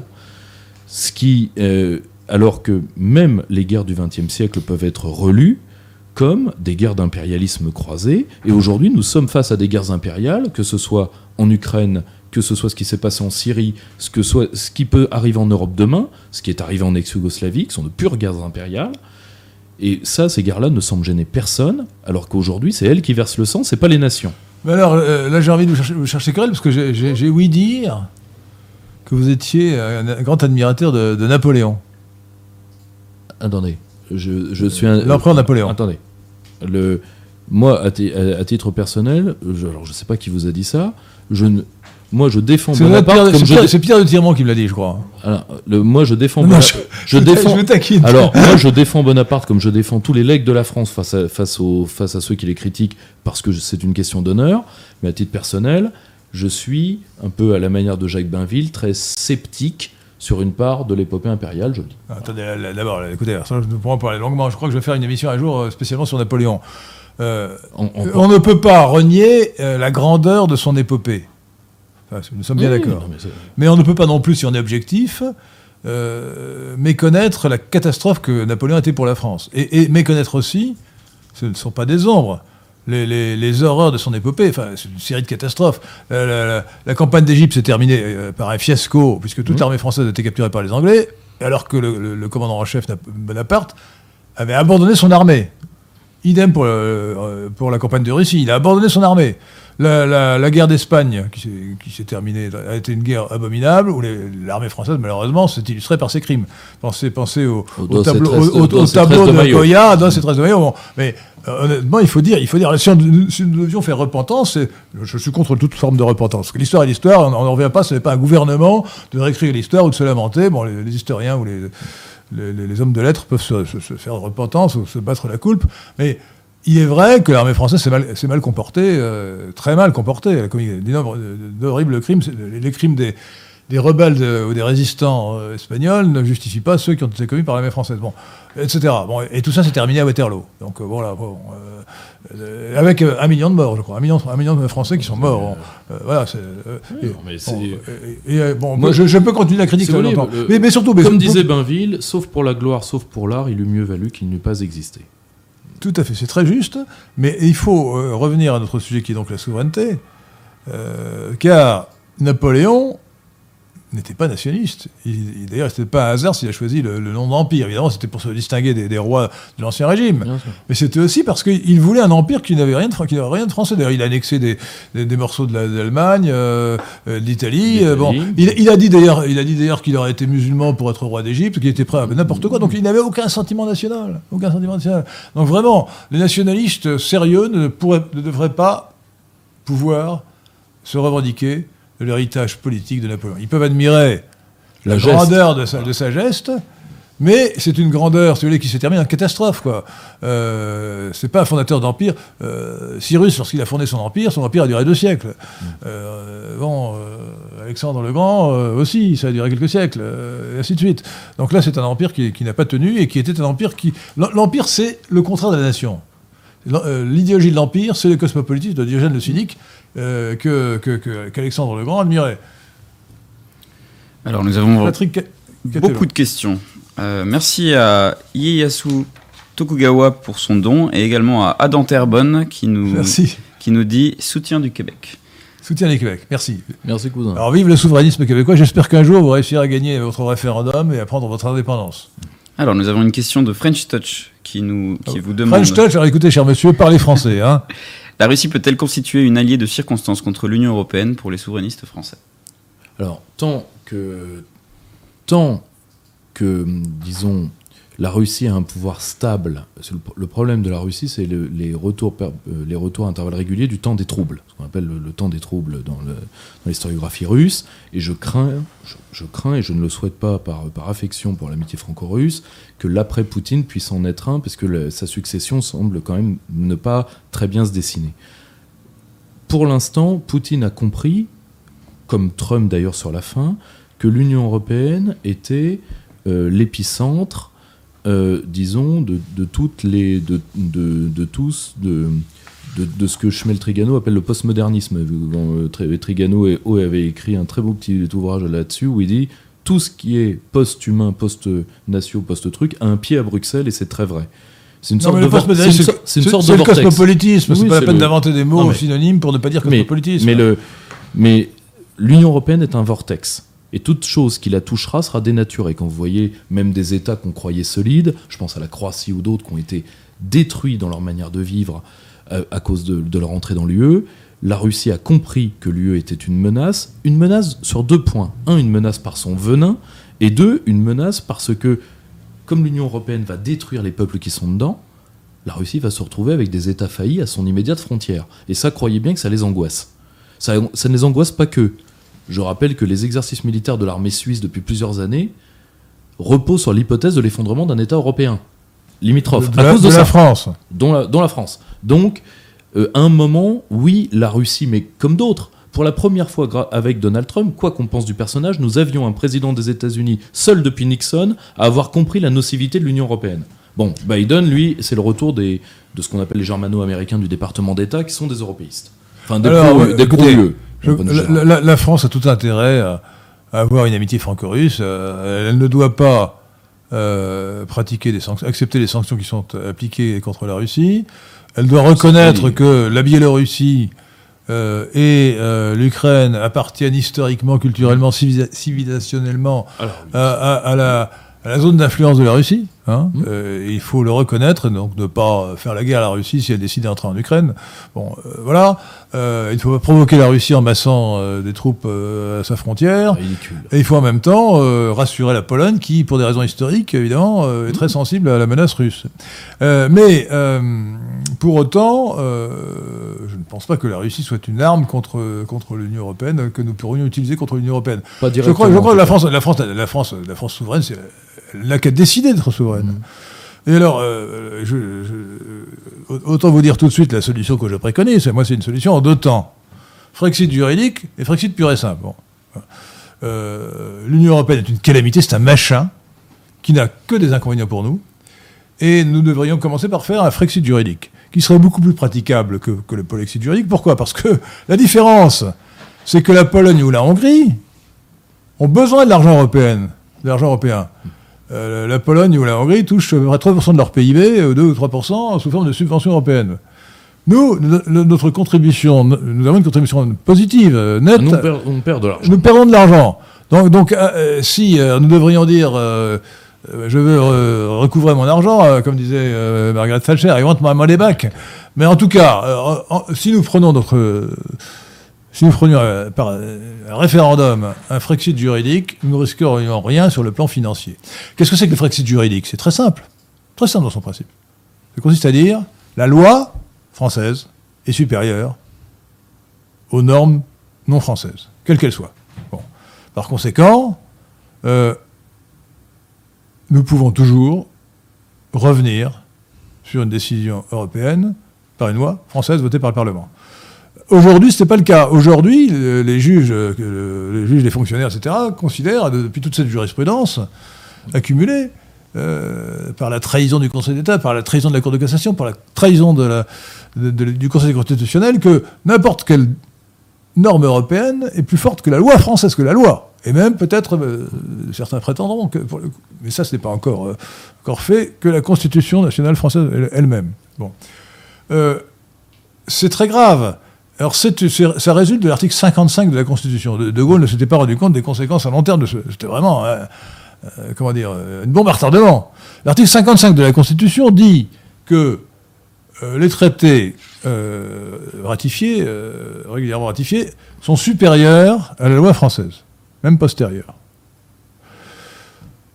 Et la jurisprudence, à tous les niveaux, hein, de la Cour européenne de, de- de la Cour européenne de, de la Cour de justice de l'Union européenne, de, tous les, les cours su- françaises suprêmes, les trois que j'ai cités, estime que la moindre euh, que, que le, traité, le, le droit dérivé, c'est-à-dire la, la moindre norme, la moindre circulaire, la moindre directive de l'Union européenne fait, fait partie du traité et donc est supérieur à la loi française. Donc c'est- c'est- c'est- c'est- ça, c'est intolérable. Donc précide juridique, c'est prendre par référendum, euh, réf- réformer la Constitution et changer l'article 55 en disant l'inverse, en disant la loi française est supérieure à toute norme non française. Mhm. Voilà. C'est clair et net. Et à partir de ce moment-là, nous recouvrons notre indépendance juridique, notre souveraineté. Euh, véritablement. Alors, notre souveraineté n'est pas totalement perdue, mais presque. Elle s'effiloche. Euh, et donc, il faut. Alors, ça, euh, évidemment, ça provoque. En réalité, il ne faut pas se faire d'illusions. Nous n'aurons pas de conséquences financières graves, puisque nous donnons plus à l'Union européenne que nous en recevons. Mais ça introduira une guerre euh, politique avec euh, l'Union européenne, avec nos partenaires euh, européens, et ça se terminera forcément par le Frexit pur et simple. Voilà. Pur et simple, la sortie, la sortie de l'Union européenne, de la France, qui devra être faite. Mais dans l'immédiat, c'est beaucoup plus rapide à faire. Le Frexit, on a, on a vu, on a vu la, la complexité de, de- de la renégociation. euh, de alors, il y a une procédure qui est prévue par le traité de l'Union européenne. On introduit une, dé- on introduit une euh, notification euh, qui dit nous allons sortir et ensuite on négocie indéfiniment. Ça prend des années. Ça a pris, en tout cas, l'exemple montre que ça peut prendre des années. Donc il faut aller beaucoup plus vite que ça. Et bien entendu, j'ai oublié de le dire, mais ça, ça me paraît une évidence, il faut immédiatement euh, quitter l'euro. hein. Ça, on n'a même pas besoin. Euh, l'euro est une Je- calamité économique et politique qui étouffe notre économie. Il faut quitter l'euro. Alors nous aurons, sans doute par rapport au marque, à, l'euro, qui est une- un doublon du marque, l'ancien marque, une, une dévaluation, mais très bien, ça permettra à la France de devenir de, plus compétitive. un petit peu. Et, euh, si, si je puis me, me, me, me permettre, parce que euh, vous, a- vous avez, vous, avez, vous, avez, euh, vous avez conclu euh, euh, sur l'euro, vous avez bien fait, parce que le, le problème, parce que je, ça je l'entends aussi, parce que ce qui est très drôle d'ailleurs, c'est que nous avons, euh, nous avons euh, comment dire, des, des, quémandeurs de, de- des quémandeurs de souveraineté. Ça, c'est terrible. C'est des gens qui disent oui, je, veux bien recouvrir un petit bout, un petit bout, mais je suis prêt à leur laisser ça. C'est c'est ne pas comprendre le fond du problème. C'est-à-dire, soit vous l'êtes, soit vous l'êtes pas. Euh, Philippe Séguin avait, un, un- avait un, un mot qui était très vrai. La souveraineté, c'est comme la maternité, c'est un concept entier. Enceinte ou pas. Il n'y a pas d'entre-deux. Or, le, le, pro- le- le problème, c'est que si on demande l'indépendance juridique et qu'on reste dans l'euro, euh, il ne faut pas oublier ce qui est arrivé à l'Italie. L'Italie, qui, je le rappelle, troisième économie de la zone, deuxième industrie de la zone. La BCE n'a pas hésité à menacer et à étouffer par le robinet de crédit un État membre.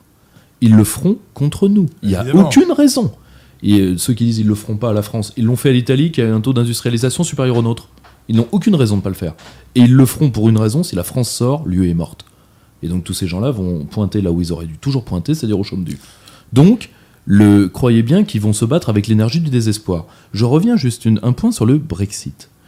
Le Brexit a été, a été très long pour deux raisons. Une raison institutionnelle, c'est-à-dire en réalité, l'article 50, et c'est pour ça d'ailleurs qu'il ne faut pas, à mon avis, faire du juridisme avec l'article 50, je pense que c'est dangereux, parce que l'article 50, qu'est-ce que c'est? C'est l'adaptation en droit européen euh, du, traité de Vienne sur le droit des traités en droit international. C'est-à-dire que quand on veut sortir d'un traité international, il y a une zone de deux ans de renégociation, etc.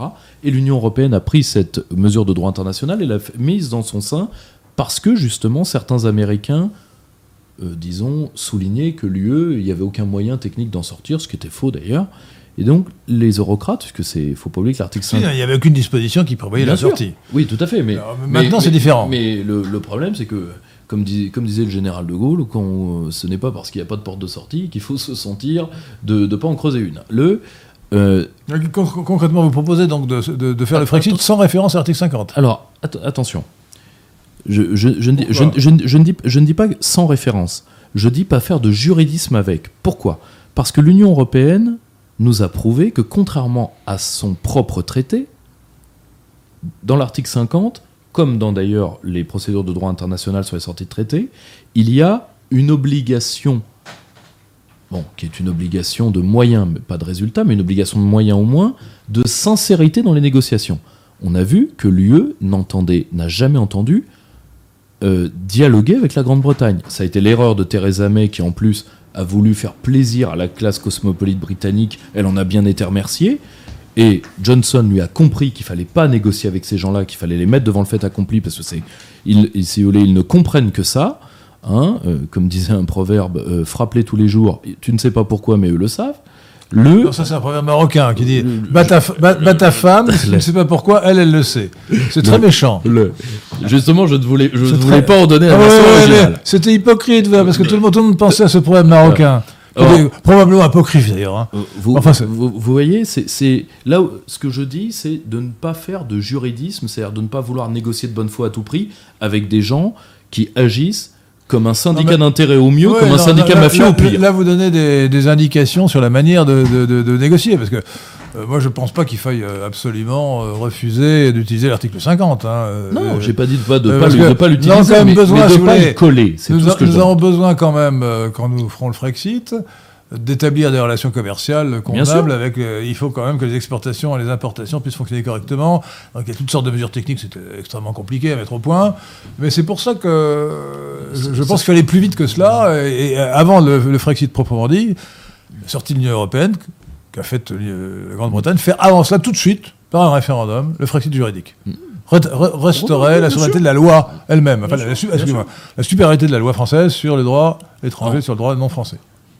En- sachant, parce que pour, pour quand même peut-être faire baisser la tension de gens qui s'angoisseraient, la France est reliée au reste du monde par plus de 8000 traités. On en retire un qui est celui de l'Union Européenne, ça va pas changer la face du monde.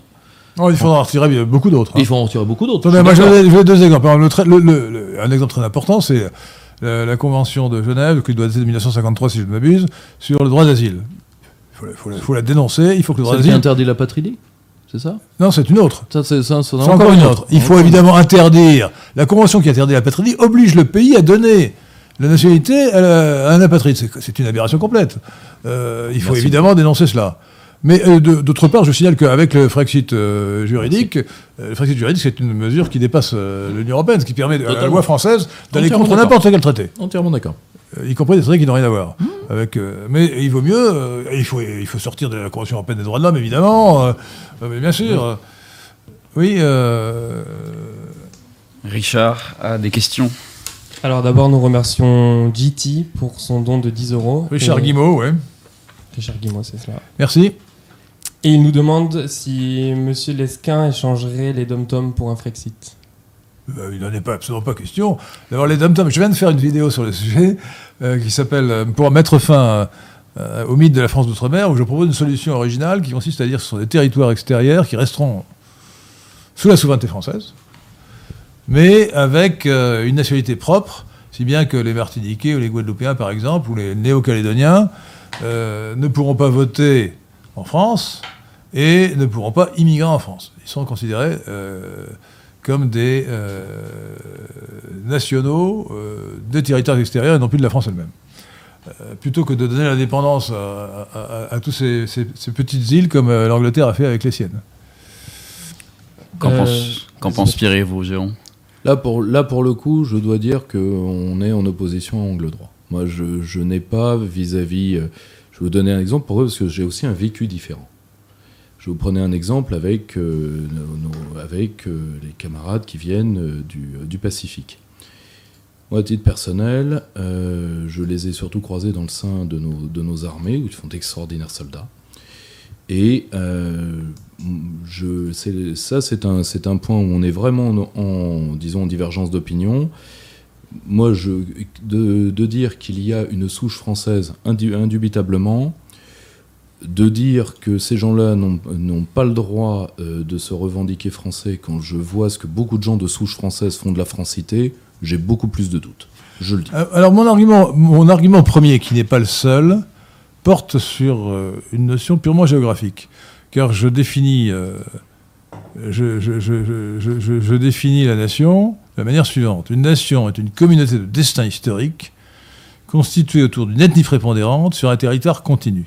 Donc il y a un élément purement physique qui est le territoire continu. Et je donne l'exemple caricaturale, plutôt extrême, de la Nouvelle-Zélande. La Nouvelle-Zélande euh, a le même climat à peu près que l'Angleterre, une population euh, à peu près la même, euh, si on accepte la minorité maori, mais qui autrefois ne comptait pas, qui ne fait d'ailleurs que 10% de la population totale. Et, et pourtant, la Nouvelle-Zélande a pris son indépendance. Pourquoi? Parce qu'elle est aux antipodes, elle est à perpète. Euh, Il n'y a pas de continuité géographique. voyez? Donc, euh, un pays, euh, un, un- un pays éloigné, pour lequel il n'y a pas de continuité géographique, même si c'est la même, même s'il a une population identique à la métropole, n'est pas dans la nation. Il pas- et, et ses habitants ne se considèrent pas comme dans la nation. Ça, n'existe pas. Bon. C'est une, question euh, morale. euh, les, je, dis, l'exemple, l'exemple extrême, c'est celui-là.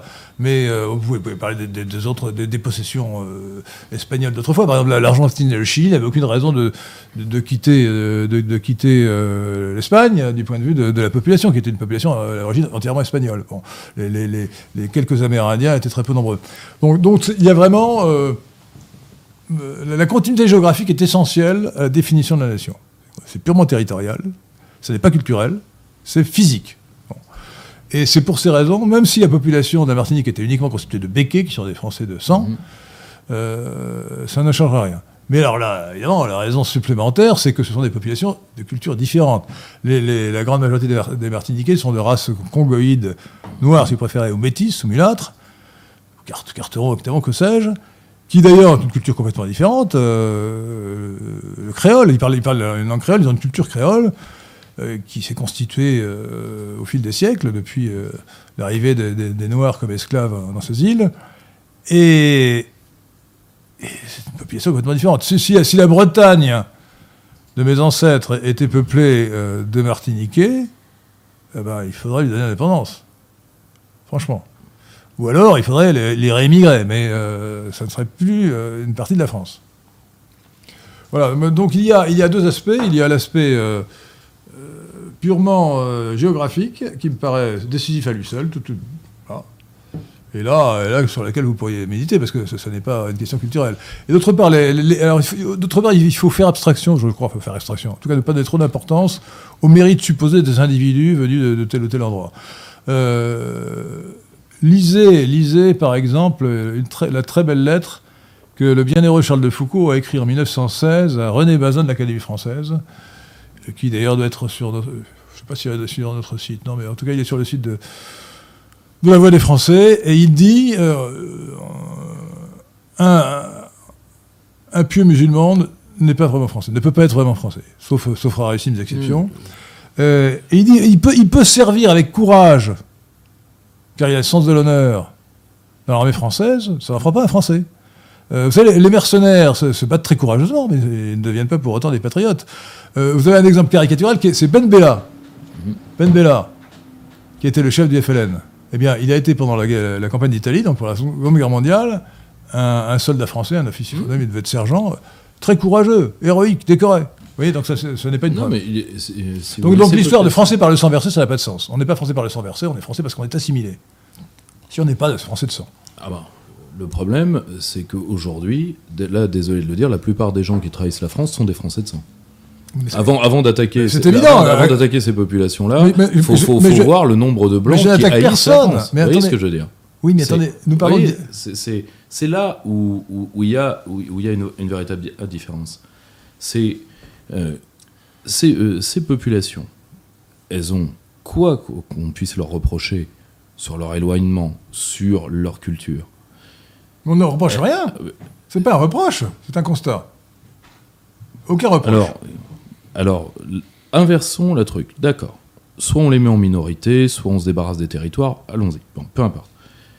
Moi, j'ai une question que, et là, j'aimerais qu'on qu'on me réponde. Qu'est-ce qu'on fait, pour le coup, des, allez, on va être très clair, v- 15 à 20% de Français de sang qui veulent la mort de la France et qui sont pas tous de gauche. Il y en a énormément de droite. Alors, qu'est-ce qu'on fait de ces gens-là? Ça, c'est une question qui ne- n'est jamais Mais- mais- posée. mais- dans les- non, mais je, vous- je, je- je vous- je vous réponds de manière simple. Euh, ce n'est pas l'opinion qui fait l'identité, ce sont les ancêtres. Donc les Français de sang sont des Français. Et alors, euh, et d'autre part, si on est partisan de la liberté individuelle, Ces gens-là sont des salopards, il faut dire que ce sont des salopards, Mhm. euh, ce sont des mauvais Français, mais ce Ah, sont quand un- même des Français. Euh, J'ai pas dit que c'était pas des Un mauvais Français est un Français, ben, on en Ah, fait. mais j'entends. Mais Euh, le problème, c'est que c'est eux qui dirigent. Eh ben, il faut, il Qu'est-ce faut, qu'on en fait?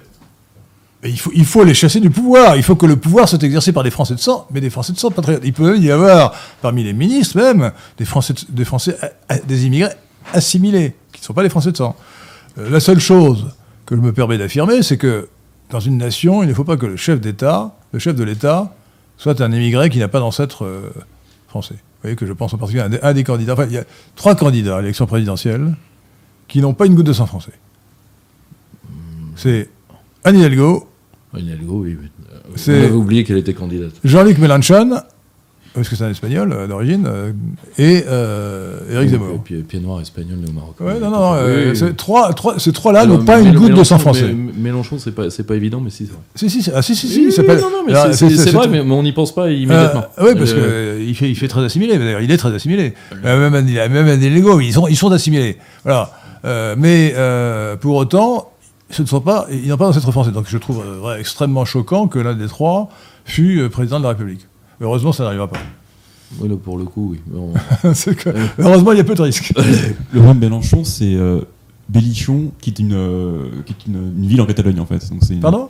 Le- le- Mélenchon, euh, enfin son, son arrière-grand-père a changé son nom, qui est Belli, Belliron, je sais pas comment on prononce. C'est en pas catalan. vrai, c'est, non, attendez, c'est Mélenchon. Vous savez, c'est- ça- Non, c'est son arrière-grand-père a changé son nom. non, c'est des informations, c'est un nom espagnol, Mélenchon avec un accent aigu sur le haut. Vous êtes, là, vous êtes dans la désinformation. Ah, Je, je vous montrerai si vous Non, voulez. non, non, euh, c'est Mélenchon. Oui, mais il Bon, vient, que il vient oui, de. mais ce, ce nom-là est une déformation déjà d'un village espagnol, donc on, on sait même d'où d'où il vient en Espagne. Enfin, Non, mais euh, Mélenchon est un nom espagnol avec l'accent aigu sur le haut, là, c'est un accent tonique. Et, et Mélenchon, parce que sinon ce serait Mélenchon euh, en espagnol, et, et il a, pour s'assimiler, il a changé son nom en déplaçant l'accent aigu pour le mettre du haut sur le E, sur le premier E. Voilà. Et ça fait un nom très français, Mélenchon. Et, ça nous démontre que même avec la proximité culturelle ne fait pas tout, parce que même avec euh, l'amour qu'on porte à l'Espagne, elle nous a quand même donné Manuel Valls. Donc. Manuel Valls, Hidalgo et Mélenchon. Euh, là, ça fait quand même beaucoup. Alors franchement, euh, euh, et alors, attendez, Ils auraient bien fait de nous Attendez. une grippe. mais, mais attendez, dans les, dans, les, dans les choses qui sont pas étonnantes, scandaleuses, le fait qu'un premier mini- un ancien Premier ministre de la France fut binational, Premièrement, c'était déjà extrêmement choquant. Et deuxièmement, qu'il utilise sa binationalité. avoir été pré- Premier ministre, chef du gouvernement français, se, se présente aux élections municipales à Barcelone, en, en Espagne, c'est, mais c'est monstrueux Et, et reviennent une fois battus. et reviennent. Mais, mais- mais personne ne dit que c'est monstrueux. Mais enfin, c'est, scandaleux. Le- C'est, vraiment un, est un c'est comportement de cosmopolite. Enfin, ça veut dire que la nation n'a aucune importance. C'est scandaleux, quoi, vraiment. Ah, la- Ah. la- un pays, c'est un hôtel, disait un grand métaphysicien. Ouais, bah c'est, l'opinion de Valls. Ouais. Donc, euh, Alors, le- euh, Euh, nous sommes d'accord. Euh, bon, euh, souverainisme et identité, euh, est-ce que nous sommes vraiment d'accord euh, bon, en, tout cas, on est d'accord sur le sujet migratoire, ça c'est certain. Ouais. D'ailleurs, euh, un moyen de souveraineté simple, c'est la réimmigration. Eh bien sûr. Richard Guimau. D'un point de vue donc un petit peu plus euh, économique, euh, un auditeur, Jean-Paul Pierre-Paul Jacques, demande à euh, Monsieur Rougeron comment faire face aux GAFAM sans l'UE. Il rappelle que la justice européenne a condamné Google à 4 milliards d'euros d'amende en 2018. Attendez. Alors, là, là, attention, confondons pas tout. Euh, qu- euh, 4 milliards pour Google, c'est rien. C'est pas grand-chose. Mais surtout, euh, c'est gigantesque pour nous. Mais, quand même. pour- mais par contre, attention, attention sur un point. La même justice européenne, qui pour abus de position dominante attaque Google, la même justice européenne, la même Union européenne, quand elle fait euh, des projets dits, je- quand j'étais en, en poste au Parlement européen, mon cabinet avait rendu un rapport sur cette question. C'est la Ah, vous êtes européiste alors? Non, je, je conseillais les groupes de- les groupes d'opposition, les groupes de sortie. Euh, justement sur les GAFAM, je rappelle que toute l'infrastructure communautaire en termes de le- des plans numériques est fait en association officielle avec les GAFAM. D'ailleurs, c'est d'autant plus vrai que et, et là, par contre, c'est- terrible de, voir à quel point la désinformation est, euh, disons, est, hum, a circulé. Je vais vous donner l'exemple avec euh, le, euh, le, dernier programme FinTech européen. Toutes les entreprises françaises sont en train d'en sortir. Là, ça se passe en ce moment. hein. parce que ils se sont rendus compte qu'on a fait venir à la table des industriels, euh, disons, du numérique et des entreprises du numérique. Manque de bol, beaucoup d'entre elles sont françaises parce que les Français sont très bons dans le domaine du numérique. Pour faire soi-disant des clouds européens et autres, et qui gère la réunion C'est Microsoft, à la demande de la Commission. Donc le coup, l'UE sera contre les GAFAM, ça, je le dis sincèrement, et je, Non, je- mais- et je le dis d'ailleurs à, à cet auditeur, si je retrouve le rapport, qu'il essaie de se Non, mettre en rapport avec moi, je lui, je lui envoie, c'est que le degré de pénétration des GAFAM par l'Union Européenne est catastrophique. Surtout, sur- non mais surtout, surtout, cher Pierre-Yves Rougeron, euh, euh, la France, euh, la France souveraine, qui doit affirmer sa souveraineté, n'a pas besoin de l'Union européenne pour euh, faire des lois et imposer sa, sa, Et sa- pour imposer sa volonté. Ça imposer sa volonté au- à Google et à Facebook. Non, non, ça, euh, il n'y a aucune raison de penser que l'Union européenne serait plus efficace sous prétexte que le territoire sur lequel elle agit est plus grand. Ce, ce n'est pas vrai. Si, si je peux juste rebondir sur un point, euh, Oui. monsieur là-dessus, il faut pas oublier une chose. Quand vous collectivisez des faiblesses, vous ne faites pas une force. Résultat, il y avait une caricature, vous parliez de Kong tout à l'heure, il y avait une caricature que j'aimais bien, qui résume à elle seule l'Union européenne. Vous aviez une table à 6, il y a une serveuse qui arrive à la fin du repas qui dit euh, Bon, qu'est-ce que je vous sers pour terminer? Et là, vous avez les 6 qui font un café. La même revient dans la table 1,28. Il y en a un qui fait un Earl Grey, un truc vegan, un machin, etc. Et évidemment, vous n'arriverez pas à trouver une volonté commune. Parce qu'il n'y a, a pas d'intérêt, il n'y a pas de nécessité, et il y a des univers mentaux différents. Résultat, qui parle à la fin de la réunion? C'est le fédérateur extérieur. Soit directement la puissance américaine, qui a déjà été au Parlement européen quand les eurocrates rencontrent les otaniens, voient très bien de quel degré la force, de quel côté la force. Mais quand ça se fait sur une affaire technique comme le numérique, comme l'Union européenne ne peut pas sortir une idée euh, qui fasse euh, ne peut pas sortir une idée qui fasse sens pour tout le monde, et bien à la fin, c'est Microsoft ou c'est Google, enfin c'est Microsoft ou c'est Facebook ou c'est Zuckerberg ou c'est Twitter qui met tout le monde d'accord. Alors au passage, Pierre-Yves Rougeron, vous avez évoqué l'OTAN. Euh, il faut, à mon sens, impérativement, que la France se retire évidemment euh, de l'organisation intégrée du commandement, du commandement intégré de, de l'OTAN, mais, mais plus encore, se retire Faut- faut de l'Alliance Atlantique l'Alliance Atlantique. A été créée pour faire face à la, Elle aurait dû mourir il y a longtemps. à- à- à- à- pour faire face à la menace soviétique. La menace soviétique a disparu avec l'effondrement du RSS en 1991. L'Alliance l'Alliance Atlantique aurait dû être dissoute. On a bien vu qu'en réalité, sa, sa- sa vraie signification, c'était de- d'établir un protectorat sur les pays occidentaux de, l'Europe, bon, sur les pays de l'Europe occidentale. Euh, donc euh, la France doit unilatéralement sortir de l'Alliance Atlantique. Et, évidemment, ça implique peut-être quelques mois ou quelques années de transition, parce que nous avons tellement euh, laissé la- la- notre armée se délabrer que nous sommes dépendants des Américains et de l'Alliance Atlantique euh, pour beaucoup de choses, pour beaucoup de matériel, pour beaucoup de... de- de- Comme donc par exemple il les faut ravitailleurs en vol. voilà, il faut, il faut importants. donc il faut un effort considérable qui suppose une augmentation euh, de la part de- du PIB consacré à la défense nationale pour recouvrer notre indépendance pleine et entière. Euh, Donc je ne dis pas, je pense qu'il faut sortir immédiatement du commandement intégré, mais euh, pour l'Alliance Atlantique, il faut peut-être se donner, se donner quelques années euh, afin de, de pouvoir le faire dans les meilleures conditions. Merci à Edouard pour son don. Merci. Est-ce que l'UE n'a pas, malgré tous ses défauts, permis le développement des pays d'Europe de l'Est Soit Ce défaut, c'est des avantages. euh, il a ses défauts. sur, euh, Elle n'a que des défauts pour moi. tous ses... Et pour M. Rogeron aussi. Je ne vois, pas- je vois pas ouais. quel avantage là, honnêtement. Aucun. Moi, j'en vois aucun. Ça machin.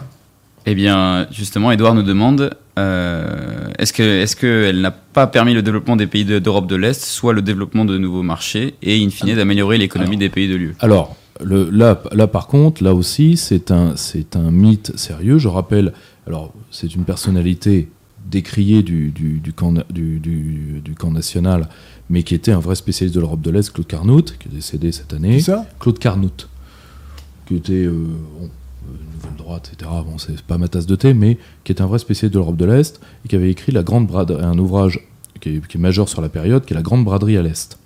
C'est-à-dire qu'il y avait, au sortir de l'Union soviétique, vous aviez deux plans pour ces pays-là.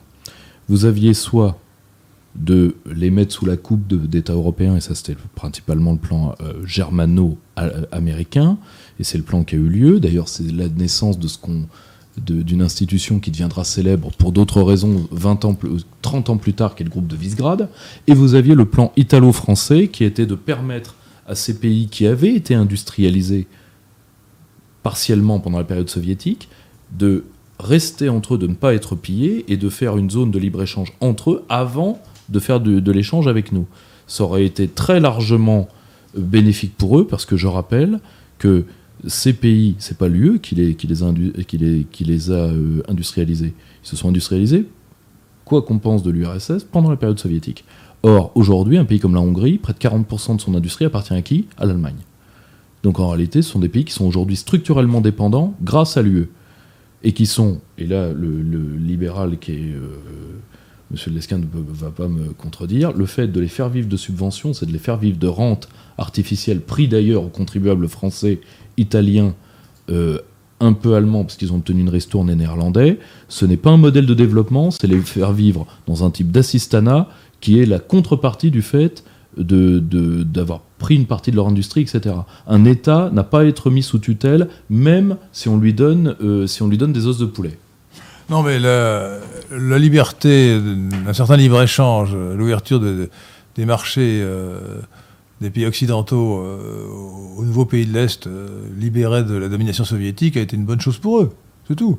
Alors, ils ont aussi euh, bénéficié des subventions euh, massives de l'Union européenne, mais qui sont payées par les contribuables français et qui, à mon avis, euh, sont une mauvaise chose. Euh, J'aurais préféré qu'ils fussent moins subventionnés. Ils ne le fussent pas du tout, d'ailleurs. Euh, je ne vois aucune, aucune légitimité à la péréquation euh, budgétaire européenne qui est massive. Merci à Zivoxide pour son don. Euh, Pensez-vous, comme l'a dit un jour Alexandre Dugin, que nous assisterons un jour à un exode généralisé des populations blanches vers l'Europe de l'Est orthodoxe? Mes meilleures salutations depuis le canton de Fribourg. Merci. Non, mais là, de Guin n'est pas sérieux, bon, euh, ni sur ce sujet-là, ni sur les autres. Donc, euh, non, franchement, c'est pas une bonne référence. hein. D'abord, d'abord, on ne sait rien. hein, on n'en sait rien. Tout, tout, peut- tout est possible. On peut imaginer cela. Euh, c'est une utopie, mais bon, euh, nul ne sait de quoi l'avenir sera fait. Mais ça me paraît euh, très peu probable. Voilà. C'est un fantasme. Alors, nous avons une question de Thierry B. Euh, Préférez-vous le Royaume-Uni de Johnson ou la Hongrie de Orban? Et pour accompagner cette question, nous avons une question de Julien. Que pensez-vous de la politique covidiste de Boris Johnson qui n'est absolument pas éloignée de ses congénères européistes? Alors, euh, au passage, euh, Orban, pour là, il faut être technique, euh, Johnson est infiniment moins covidiste que Orban. Je rappelle que euh, Orban, euh, euh, Orban a pris des décisions atroces pendant le Covid. Premièrement, d'indemniser principalement les entreprises allemandes et non les entreprises hongroises. Déjà, je rappelle quand même. Et deuxièmement, aujourd'hui, en Hongrie, vous, vous avez une quasi-interdiction de soins pour les non-vaccinés. Johnson, il est ce qu'il est, mais il a laissé une bonne partie des Britanniques assez tranquilles. Pas totalement sur Il les a de ses supprimé toutes les restrictions euh, Voilà. Donc, en, en euh, juillet. euh, en, fin juin, fin juin. Je crois que, c'est le 29 juin 2021. Ensuite, je renvoie au travail, parce que malheureusement, dans le camp, dans le camp national, il y a beaucoup de gens qui, qui, euh, qui, disons, ont des béguins pour des pays dont ils ne parlent pas la langue. Euh, Euh, ça, c'est sûr que le polonais et le hongrois ne sont pas m- moi, le, Les langues que je le- parle, moi, ouais. le, le, le- nous, moi, j'avais fait faire euh, un document par, euh, puisque j'ai plusieurs des membres de mon équipe qui vivent dans ces pays, qui sont des, locu- des, des, des lo- des Locuteurs de locuteurs, hongrois ou de polonais. et un document qui est donc, euh, vous pouvez trouver sur YouTube, Romain Bessonnet, le mythe du groupe de Visegrad, et vous verrez la vérité sur ce qu'est Victor Orban, qui, je pense euh, est un fantasme qui, qui va d'ailleurs bientôt se terminer, parce qu'il va finir par être battu. Le, Victor Orban, qu'est-ce que c'est? Victor Orban, c'est un homme qui a, à la chute de l'Union soviétique, beaucoup profité pour affaiblir son pays parce qu'il est dans les affaires, entre autres, de privatisation massive au service de l'étranger. Et comme Johnny Hallyday, tous les 10 ans, il faut changer de style, sinon on est oublié par le public, il va se, euh, devenir un militant identitaire avec euh, des informations plus ou moins frelatées. Je vais vous donner un exemple très précis. Au- Beaucoup de ce que nous savons sur le groupe de Visegrad est fait par des gens très bien. Je pense euh, au Visegrad Post. Alors, le groupe de Visegrad, c'est le, le groupe constitué par quatre membres de l'Union européenne qui Tout sont fait. la Pologne, la Hongrie, la Tchéquie et la Slovaquie, je La crois. Slovaquie. Euh, les quatre. Donc, euh, le, il y a énormément de d'imbroglio à l'est là-dessus. Nous, on avait fait traiter ça entre autres sous la houlette de Romain Bessonnet, qui est le- le- chez nous le, celui qui traite les dossiers de, le- de l'espace post-soviétique et qui est le traducteur des- en français des œuvres de Vladimir Poutine. Donc, euh, quand vous parlez la langue, vous voyez tout de suite qu'on est sur euh, un tout autre discours euh, et que l'anticosmopolitisme de façade s'efface très vite. Ouais, je ne partage pas votre opinion trop sévère sur Victor Orban. Je vois bien d'ailleurs il y a une preuve à contrario. C'est l'hostilité de l'Union européenne totalement cosmopolite à l'égard de Victor Orban qu'on dit à penser qu'il n'est pas si mauvais que cela. Et je vais vous donner un exemple très simple. Il a fait adopter une loi, une loi qui est une loi de bon sens, qui interdit la propagande LGBT, et notamment la propagande LGBT qui vise à favoriser euh, les- l'inclination de certains à, faire des transgenres, des transsexuels en, en vérité. Euh, il interdit la propagande. Eh bien, cette, euh, cette loi qui me paraît relever de la morale élémentaire hein, euh, a été a suscité une vague d'indignation. Le- les 26 autres chefs d'État et de gouvernement ont dit que c'était scandaleux. L'Union européenne, Ursula von der Leyen, a dit que c'était une honte. Alors il faut vraiment être complètement pourri par l'idéologie cosmopolite pour estimer qu'une loi aussi élémentaire qui interdit, qui protège les enfants contre la propagande LGBT est, scandaleux, c'est monstrueux. Bon, je vous rappelle qu'en France, nous avons une, une circulaire de, de Blanquer, ministre de, de l'éducation pseudo-nationale, qui, euh, de la pseudo-éducation pseudo-nationale, je- devrais-je dire, qui euh, demande que dans les écoles, euh, on, on fasse attention euh, à favoriser, qu'on accepte euh, le, changement, le changement de sexe. Hmm. Alors, on appelle ça les On a, changements de genre. on a- on suivi la- la logique depuis Luc Châtel, il n'y a pas de problème. voilà, depuis Luc Châtel, qui a introduit, ministre de Sarkozy, qui en 2011 a introduit la théorie du genre à l'école. Bon. Voilà, Euh, c'est monstrueux. La théorie du genre est une absurdité monstrueuse et euh, il faut que les, les hommes euh, de sexe conservent leur identité, notamment leur, leur identité sexuelle. Voilà. Euh, donc, euh, donc je, je donne euh, cet exemple. Bon, d'autre part, le fait, le fait justement, j'en parlais tout à l'heure, que l'Union européenne ait censuré les camps de détention qu'il avait mis à la frontière pour arrêter l'immigration illégale montre bien qu'il va dans le bon sens. Donc je vous trouve, je le trouve bien sévère, hein, honnêtement. Bon, euh, il pourrait être mieux qu'il ne l'est, mais alors il condamne le cosmopolitisme qu'il appelle de mauvaise formule l'illi- l'illibéralisme en confondant libéralisme et cosmopolitisme évidemment. Enfin, non, lui, il, il se réclame illibéral en confondant le libéralisme et le cosmopolitisme.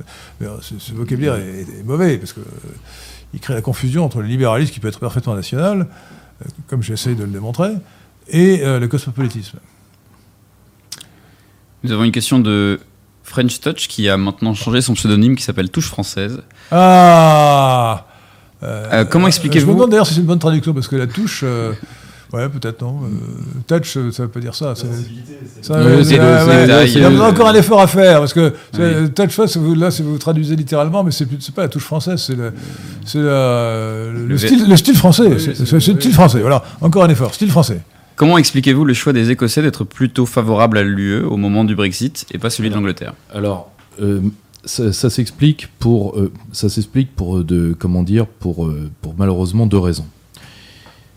À tort ou à raison, les Écossais vouent une rancune. euh, alors, il y a eu la rancune historique euh, qui, est, qui est- qui est, euh, qui est de- qui est proverbiale et qui est culturelle, quand vous voyez les, les mythes de Rob Roy et d'autres. Mais Mais attention. Stuart, la, nostalgie des Stuart. Mais, mais par contre, ça s'est incarné dans l'époque récente sur deux faits. Premièrement, il y, a eu, il y a une rancœur écossaise par rapport aux réformes, aux réformes thatchériennes. Une vraie rancœur. Le, premièrement. Et deuxièmement, il y a une rancœur Oui, écossaise. parce que les Écossais sont euh, globalement très travaillistes et socialistes. hein. De- alors, justement, pas, pas uniquement, pas. C'est vraiment l'approche thatch- thatchérienne qui a été vue par les Écossais qui ont un fort sentiment communautaire comme une, une, une, une- une influence dissolvante. Ça, c'est c'est très drôle, mais quand on, on voit le- les études d'opinion en Écosse, on s'en rend compte. Et on se rend compte d'un deuxième fait. Ce qu'on a appelé l'Empire britannique a été un peu un empire écossais, un peu comme l'Empire français était l'Empire corse. Je ne sais pas si je me fais bien comprendre. C'est-à-dire que beaucoup d'Écossais ont fait leur carrière par le, Commonwealth.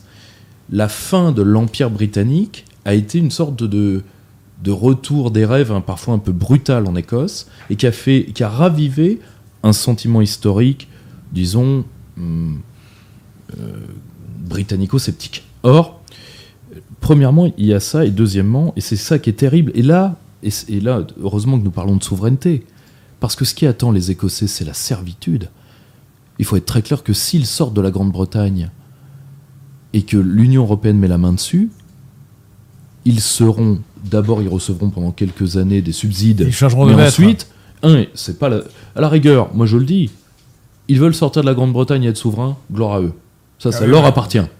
Mais de, chan- de, ch- de changer, la, lai- la- de changer la, ch- la- le- la main de Londres contre la chaîne de Bruxelles, il faut vraiment avoir une, une- une- une mentalité de.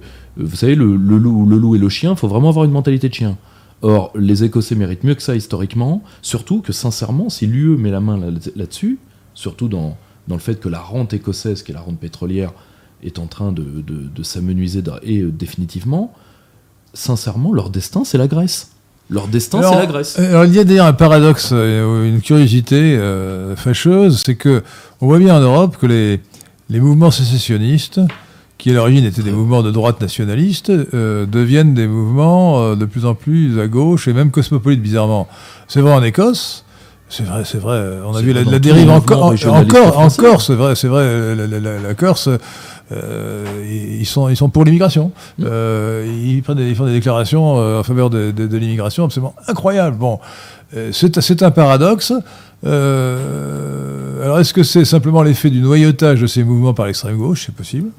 C'est l'extrême gauche a besoin de se reconvertir. L'extrême gauche trotskiste en particulier.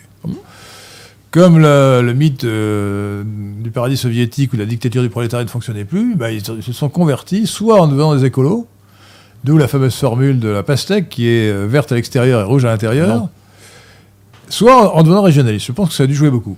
Et ils ont joué sur la haine euh, latente ou qui se développe à l'égard euh, de la nation euh, française ou à l'égard de la nation, enfin, pseudo-nation britannique, euh, pour euh, euh, se réclamer de ce qui est hors de la nation. C'est une espèce de dialectique subversive extrêmement efficace, semble-t-il, euh, et déplorable. Déplorable. Déplorable qu'on observe un peu partout. En Europe, je ne crois pas que ce soit le cas à l'étranger, enfin en dehors de l'Europe, pardon, euh, pour les mouvements séparatistes qui peuvent exister là-bas, un peu partout dans le monde. Je ne pense pas que les Tigréens soient spécialement cosmopolites, par exemple. Euh, voilà, mais euh, ce phénomène est très. euh, mais sans doute l'explication principale est due, est due à l'entrisme de- des trotskistes et de l'extrême gauche. Alors, premièrement, et puis deuxièmement, ce qu'on appelle le Fonds européen des régions, c'est-à-dire que l'Union européenne va euh, draguer, Ah oui. draguer ces, et ces milieux-là et leur, et, leur, et, leur donne, et leur donne du C'est pognon. un point important. L'Union européenne, pour affaiblir les nations, et dans le but de les dissoudre, favorise justement l'émancipation régionale. Bien sûr. L'Europe des régions Ouais, vise sûr. à faire disparaître l'Europe des nations. Hein, le- Mais bon, soyons, soyons clairs. hein. Moi, je, je tiens à dire aux auditeurs de Radio Athéna que l'Europe des nations, c'est très bien, mais sur une base entièrement différente. Euh, On ne peut pas réformer le- ce machin qu'est l'Union européenne à l'heure actuelle. C'est une illusion complète. Il faut en sortir. Il faut, il faut d'abord en sortir par le Frexit juridique, puis par un Frexit, un Frexit pur et simple. Euh, il n'y a aucune manière. Et lorsque, grâce à la sortie de la France, l'Union européenne se sera effondrée, alors il faudra repenser à créer une Europe des nations par des, associa- par des accords, des traités entre États souverains, Mhm. euh, qui coopéreront librement. Co- nous, faut jamais oublier une chose. Contrairement à une partie de, de gens qui, qui louvoient sur ce sujet-là, les eurocrates ne manquent pas tant que ça. Non, non. Quand Jean-Claude Juncker vous dit il n'y a pas de démocratie contre les traités, ce qu'il dit publiquement, j'étais euh, déjà j'étais là-bas à- l'époque, j'ai assisté aux deux ou trois grandes sorties de, de Jean-Claude Juncker, qui était un homme rafraîchissant, d'ailleurs il prenait beaucoup de rafraîchissement, et le... euh, le, euh, le- Oui, le- pour ceux qui ne le savent pas, donc Juncker était alcoolique, et même Euh, ivrogne. le, le fameux j'ai parlé aux dirigeants des autres planètes, j'étais dans la salle, je peux vous assurer que c'était du plus bel effet. Et le, le, d'ailleurs, du plus bel effet, fait comme un rat. c'est- un lapsus- oh là là. Non, non, non, il, était- comme le foie gras, il était mi-cuit. Mais quand il dit il n'y a pas de démocratie contre les traités, Inueno Veritas, il est dans un accès de franchise où il a parfaitement raison techniquement. Il n'y a pas de démocratie contre les traités, sous-entendu en tant que patron de la commission, il n'y a pas de démocratie contre moi. Non, mais les, les, C'est-à-dire, le- soit vous, soit vous sortez, soit vous vous soumettez, mais il n'y a pas de position le, intermédiaire. le traité de l'Union européenne est évidemment incompatible avec la démocratie. Euh, on ne peut pas, d'abord parce qu'il il vise à abolir la souveraineté des États. Et la, la démocratie Mmh, ne se conçoit que dans un État, euh, un État indépendant, souverain. Bon, et, et, euh, cet, cet- amalgame de- d'États différents qui sont censés converger vers une décision commune n'a pas de sens, d'autant qu'en réalité, le, le résultat, euh, ou plutôt le- la façon de faire fonctionner cette prétendue convergence, c'est euh, un système technocratique qui est celui de la Commission. Bon, c'est la Commission qui dirige essentiellement bon, Totalement. l'Union européenne, et elle est complètement technocratique. Bon, On peut ajouter à cette technocratie la technocratie juridique qui représente la Cour, la cour de, euh, la Cour de justice de l'Union européenne. Donc il faut, c'est un machin. Le- le par- le- de Gaulle avait parlé du machin à propos de l'ONU, mais excusez-moi, mais euh, l'Union européenne, ex-communauté européenne, c'est un machin encore bien, bien pire, Bien pire. bien épouvantable. Et donc il, y a, il faut quant, pas. au, quant au Parlement européen, pour que nos auditeurs soient tout à fait au fait, c'est l'équivalent du Soviet suprême. hein. C'est une, euh, ni, ni plus ni moins. C'est une chambre d'enregistrement. Et, et d'ailleurs, euh, il faut lui refuser le terme de parlement, qui devrait dire l'Assemblée européenne dite, euh, dite parlement. Alors nous avons euh, un petit commentaire de Sobiz qui propose la pâte française pour la, pour la French Touch en anglais. La quoi, La La pâte française. Ah, c'est bien, la pâte française, ouais, ouais, la pâte française, oui, c'est très bien, oui, oui, ça, euh, adopté, hein, oui, euh, la- pâte française, ouais. Et nous Ouais. avons un commentaire de Floz Varmovic qui nous demande Avez-vous un ou des livres à conseiller pour argumenter contre l'Union européenne? Ah oui, il y en a beaucoup. Il y, en a, il y en a beaucoup. Je pense que parmi les, parmi les meilleurs, vous avez la, la- la grande dissimulation qui est, qui est euh, l'histoire de l'Union européenne racontée par son ancien patron des archives qui était britannique. Il faut, faut, vraiment, faut vraiment être bête. Qui a été euh, traduit aux éditions du Toucan l'Artilleur, qui est très complet. Vous avez un très bel ouvrage de Roland Hureau, qui, euh, qui est un peu ancien, qui s'appelle Les hauteurs béantes de l'Europe, qui est une lecture que je qualifierais d'antitotalitaire de l'Union européenne. Et euh, déjà, si, si ces deux-là lus et bien compris, ça va Alors suffire. moi, j'en propose deux autres. Il y a d'abord euh, un livre que je qualifie d'historique, qui est euh, le discours de Philippe Séguin euh, à l'Assemblée nationale euh, lors de débats sur le, le- le traité de la Constitution européenne. Hein. Je pense que c'était 2005. hein. Ah, non, ah, moi, c'était sur, c'était sur Maastricht. sur je me Maastricht. trompe, c'était sur Maastricht, donc c'était bien avant, c'était très avant, c'est en 1992. Ce traité, ce- ce- son discours est admirable. Admirable. Il a été. C'est debout qu'on écrit l'histoire. c'est- pour la France, le titre, je crois que c'est pour, la, France. Pour la France. Pour la France. Donc euh, Philippe Séguin, alors là, ce- il faut lire ce livre qui est un- intemporel, qui est, qui est un, voilà, c'est c'est un livre magnifique, un discours magnifique, vraiment, vraiment superbe. Dommage qu'il se soit ensuite aplati devant, de- de- devant Mitterrand. Puis il y a un autre livre très intéressant, d'autres livres, ceux de, sur le plan économique de l'économiste euh, Jean-Jacques Rosa, professeur Jean-Jacques Rosa. Alors, Son rappelle- petit ouvrage sur l'euro et, et- son petit et- et- son ouvrage sur le- l'euro est magnifique, euh, mais il a fait plusieurs livres. Il a fait plusieurs livres sur la question. Alors, il y a un livre plus théorique, mais que je vous conseille parce qu'il est très intéressant, qui s'appelle, euh, j'aurais pu en parler aussi euh, de cela parce que ça touche un autre sujet, et, euh, qui s'appelle le second XXe siècle. Et alors, il développe la théorie selon laquelle la, taille optimale, alors, pu- purement en, termes de jugement de connaissance, pas de jugement de valeur, la taille optimale des organisations, que ce soit les entreprises ou les, États, est fonction du rapport entre le coût, de production des marchandises et le coût de production de l'information, le coût de l'information. Et comme, évidemment, euh, le coût de l'information euh, s'est effondré avec les programmes électroniques, euh, ça encourage les plus petites organisations par rapport aux grandes. Et d'après lui, c'est une évolution qui condamne, qui condamne les, grands, les, les grands ensembles. Alors, j'ai j'ai fait une petite euh, étude très simple à faire, que n'importe qui peut faire, sur les que j'ai appelé euh, le- la fragmentation du monde.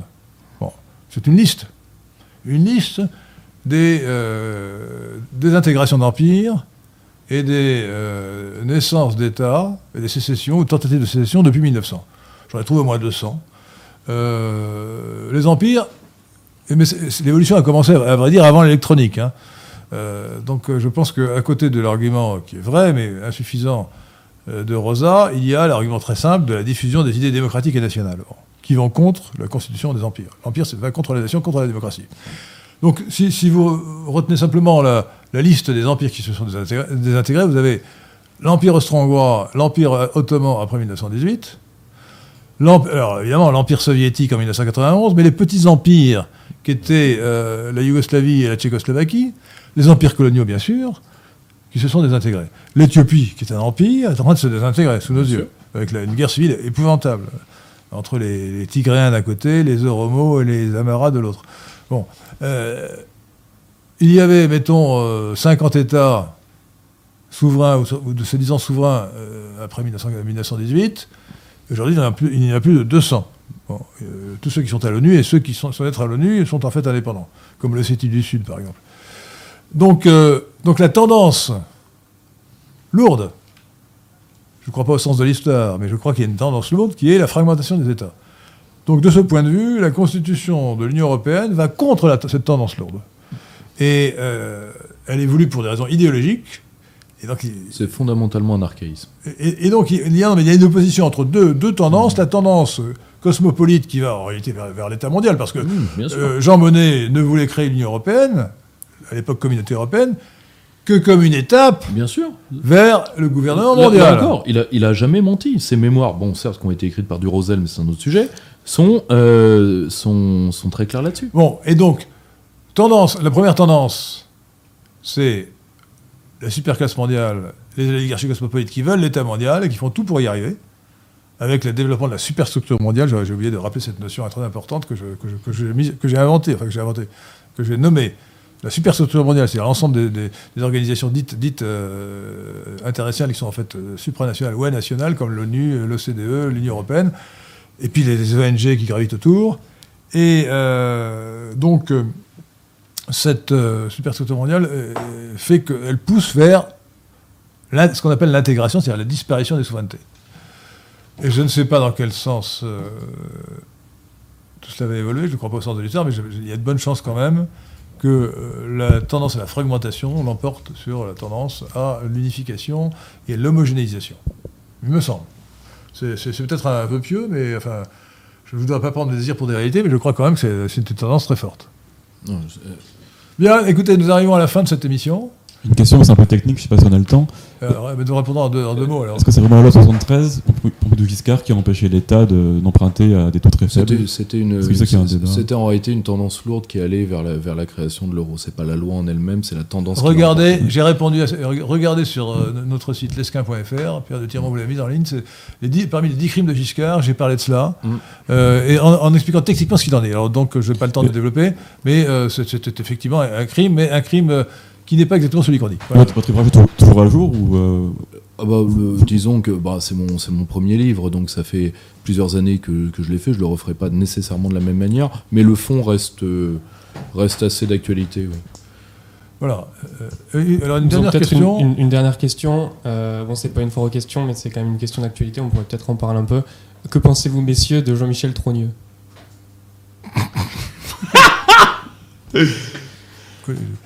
Attendez, Jean-Michel Tré, c'est c'est le- Bah, C'est l'hypothèse faite par les camarades de Fait et Documents que Brigitte Macron est en réalité un œuf surprise.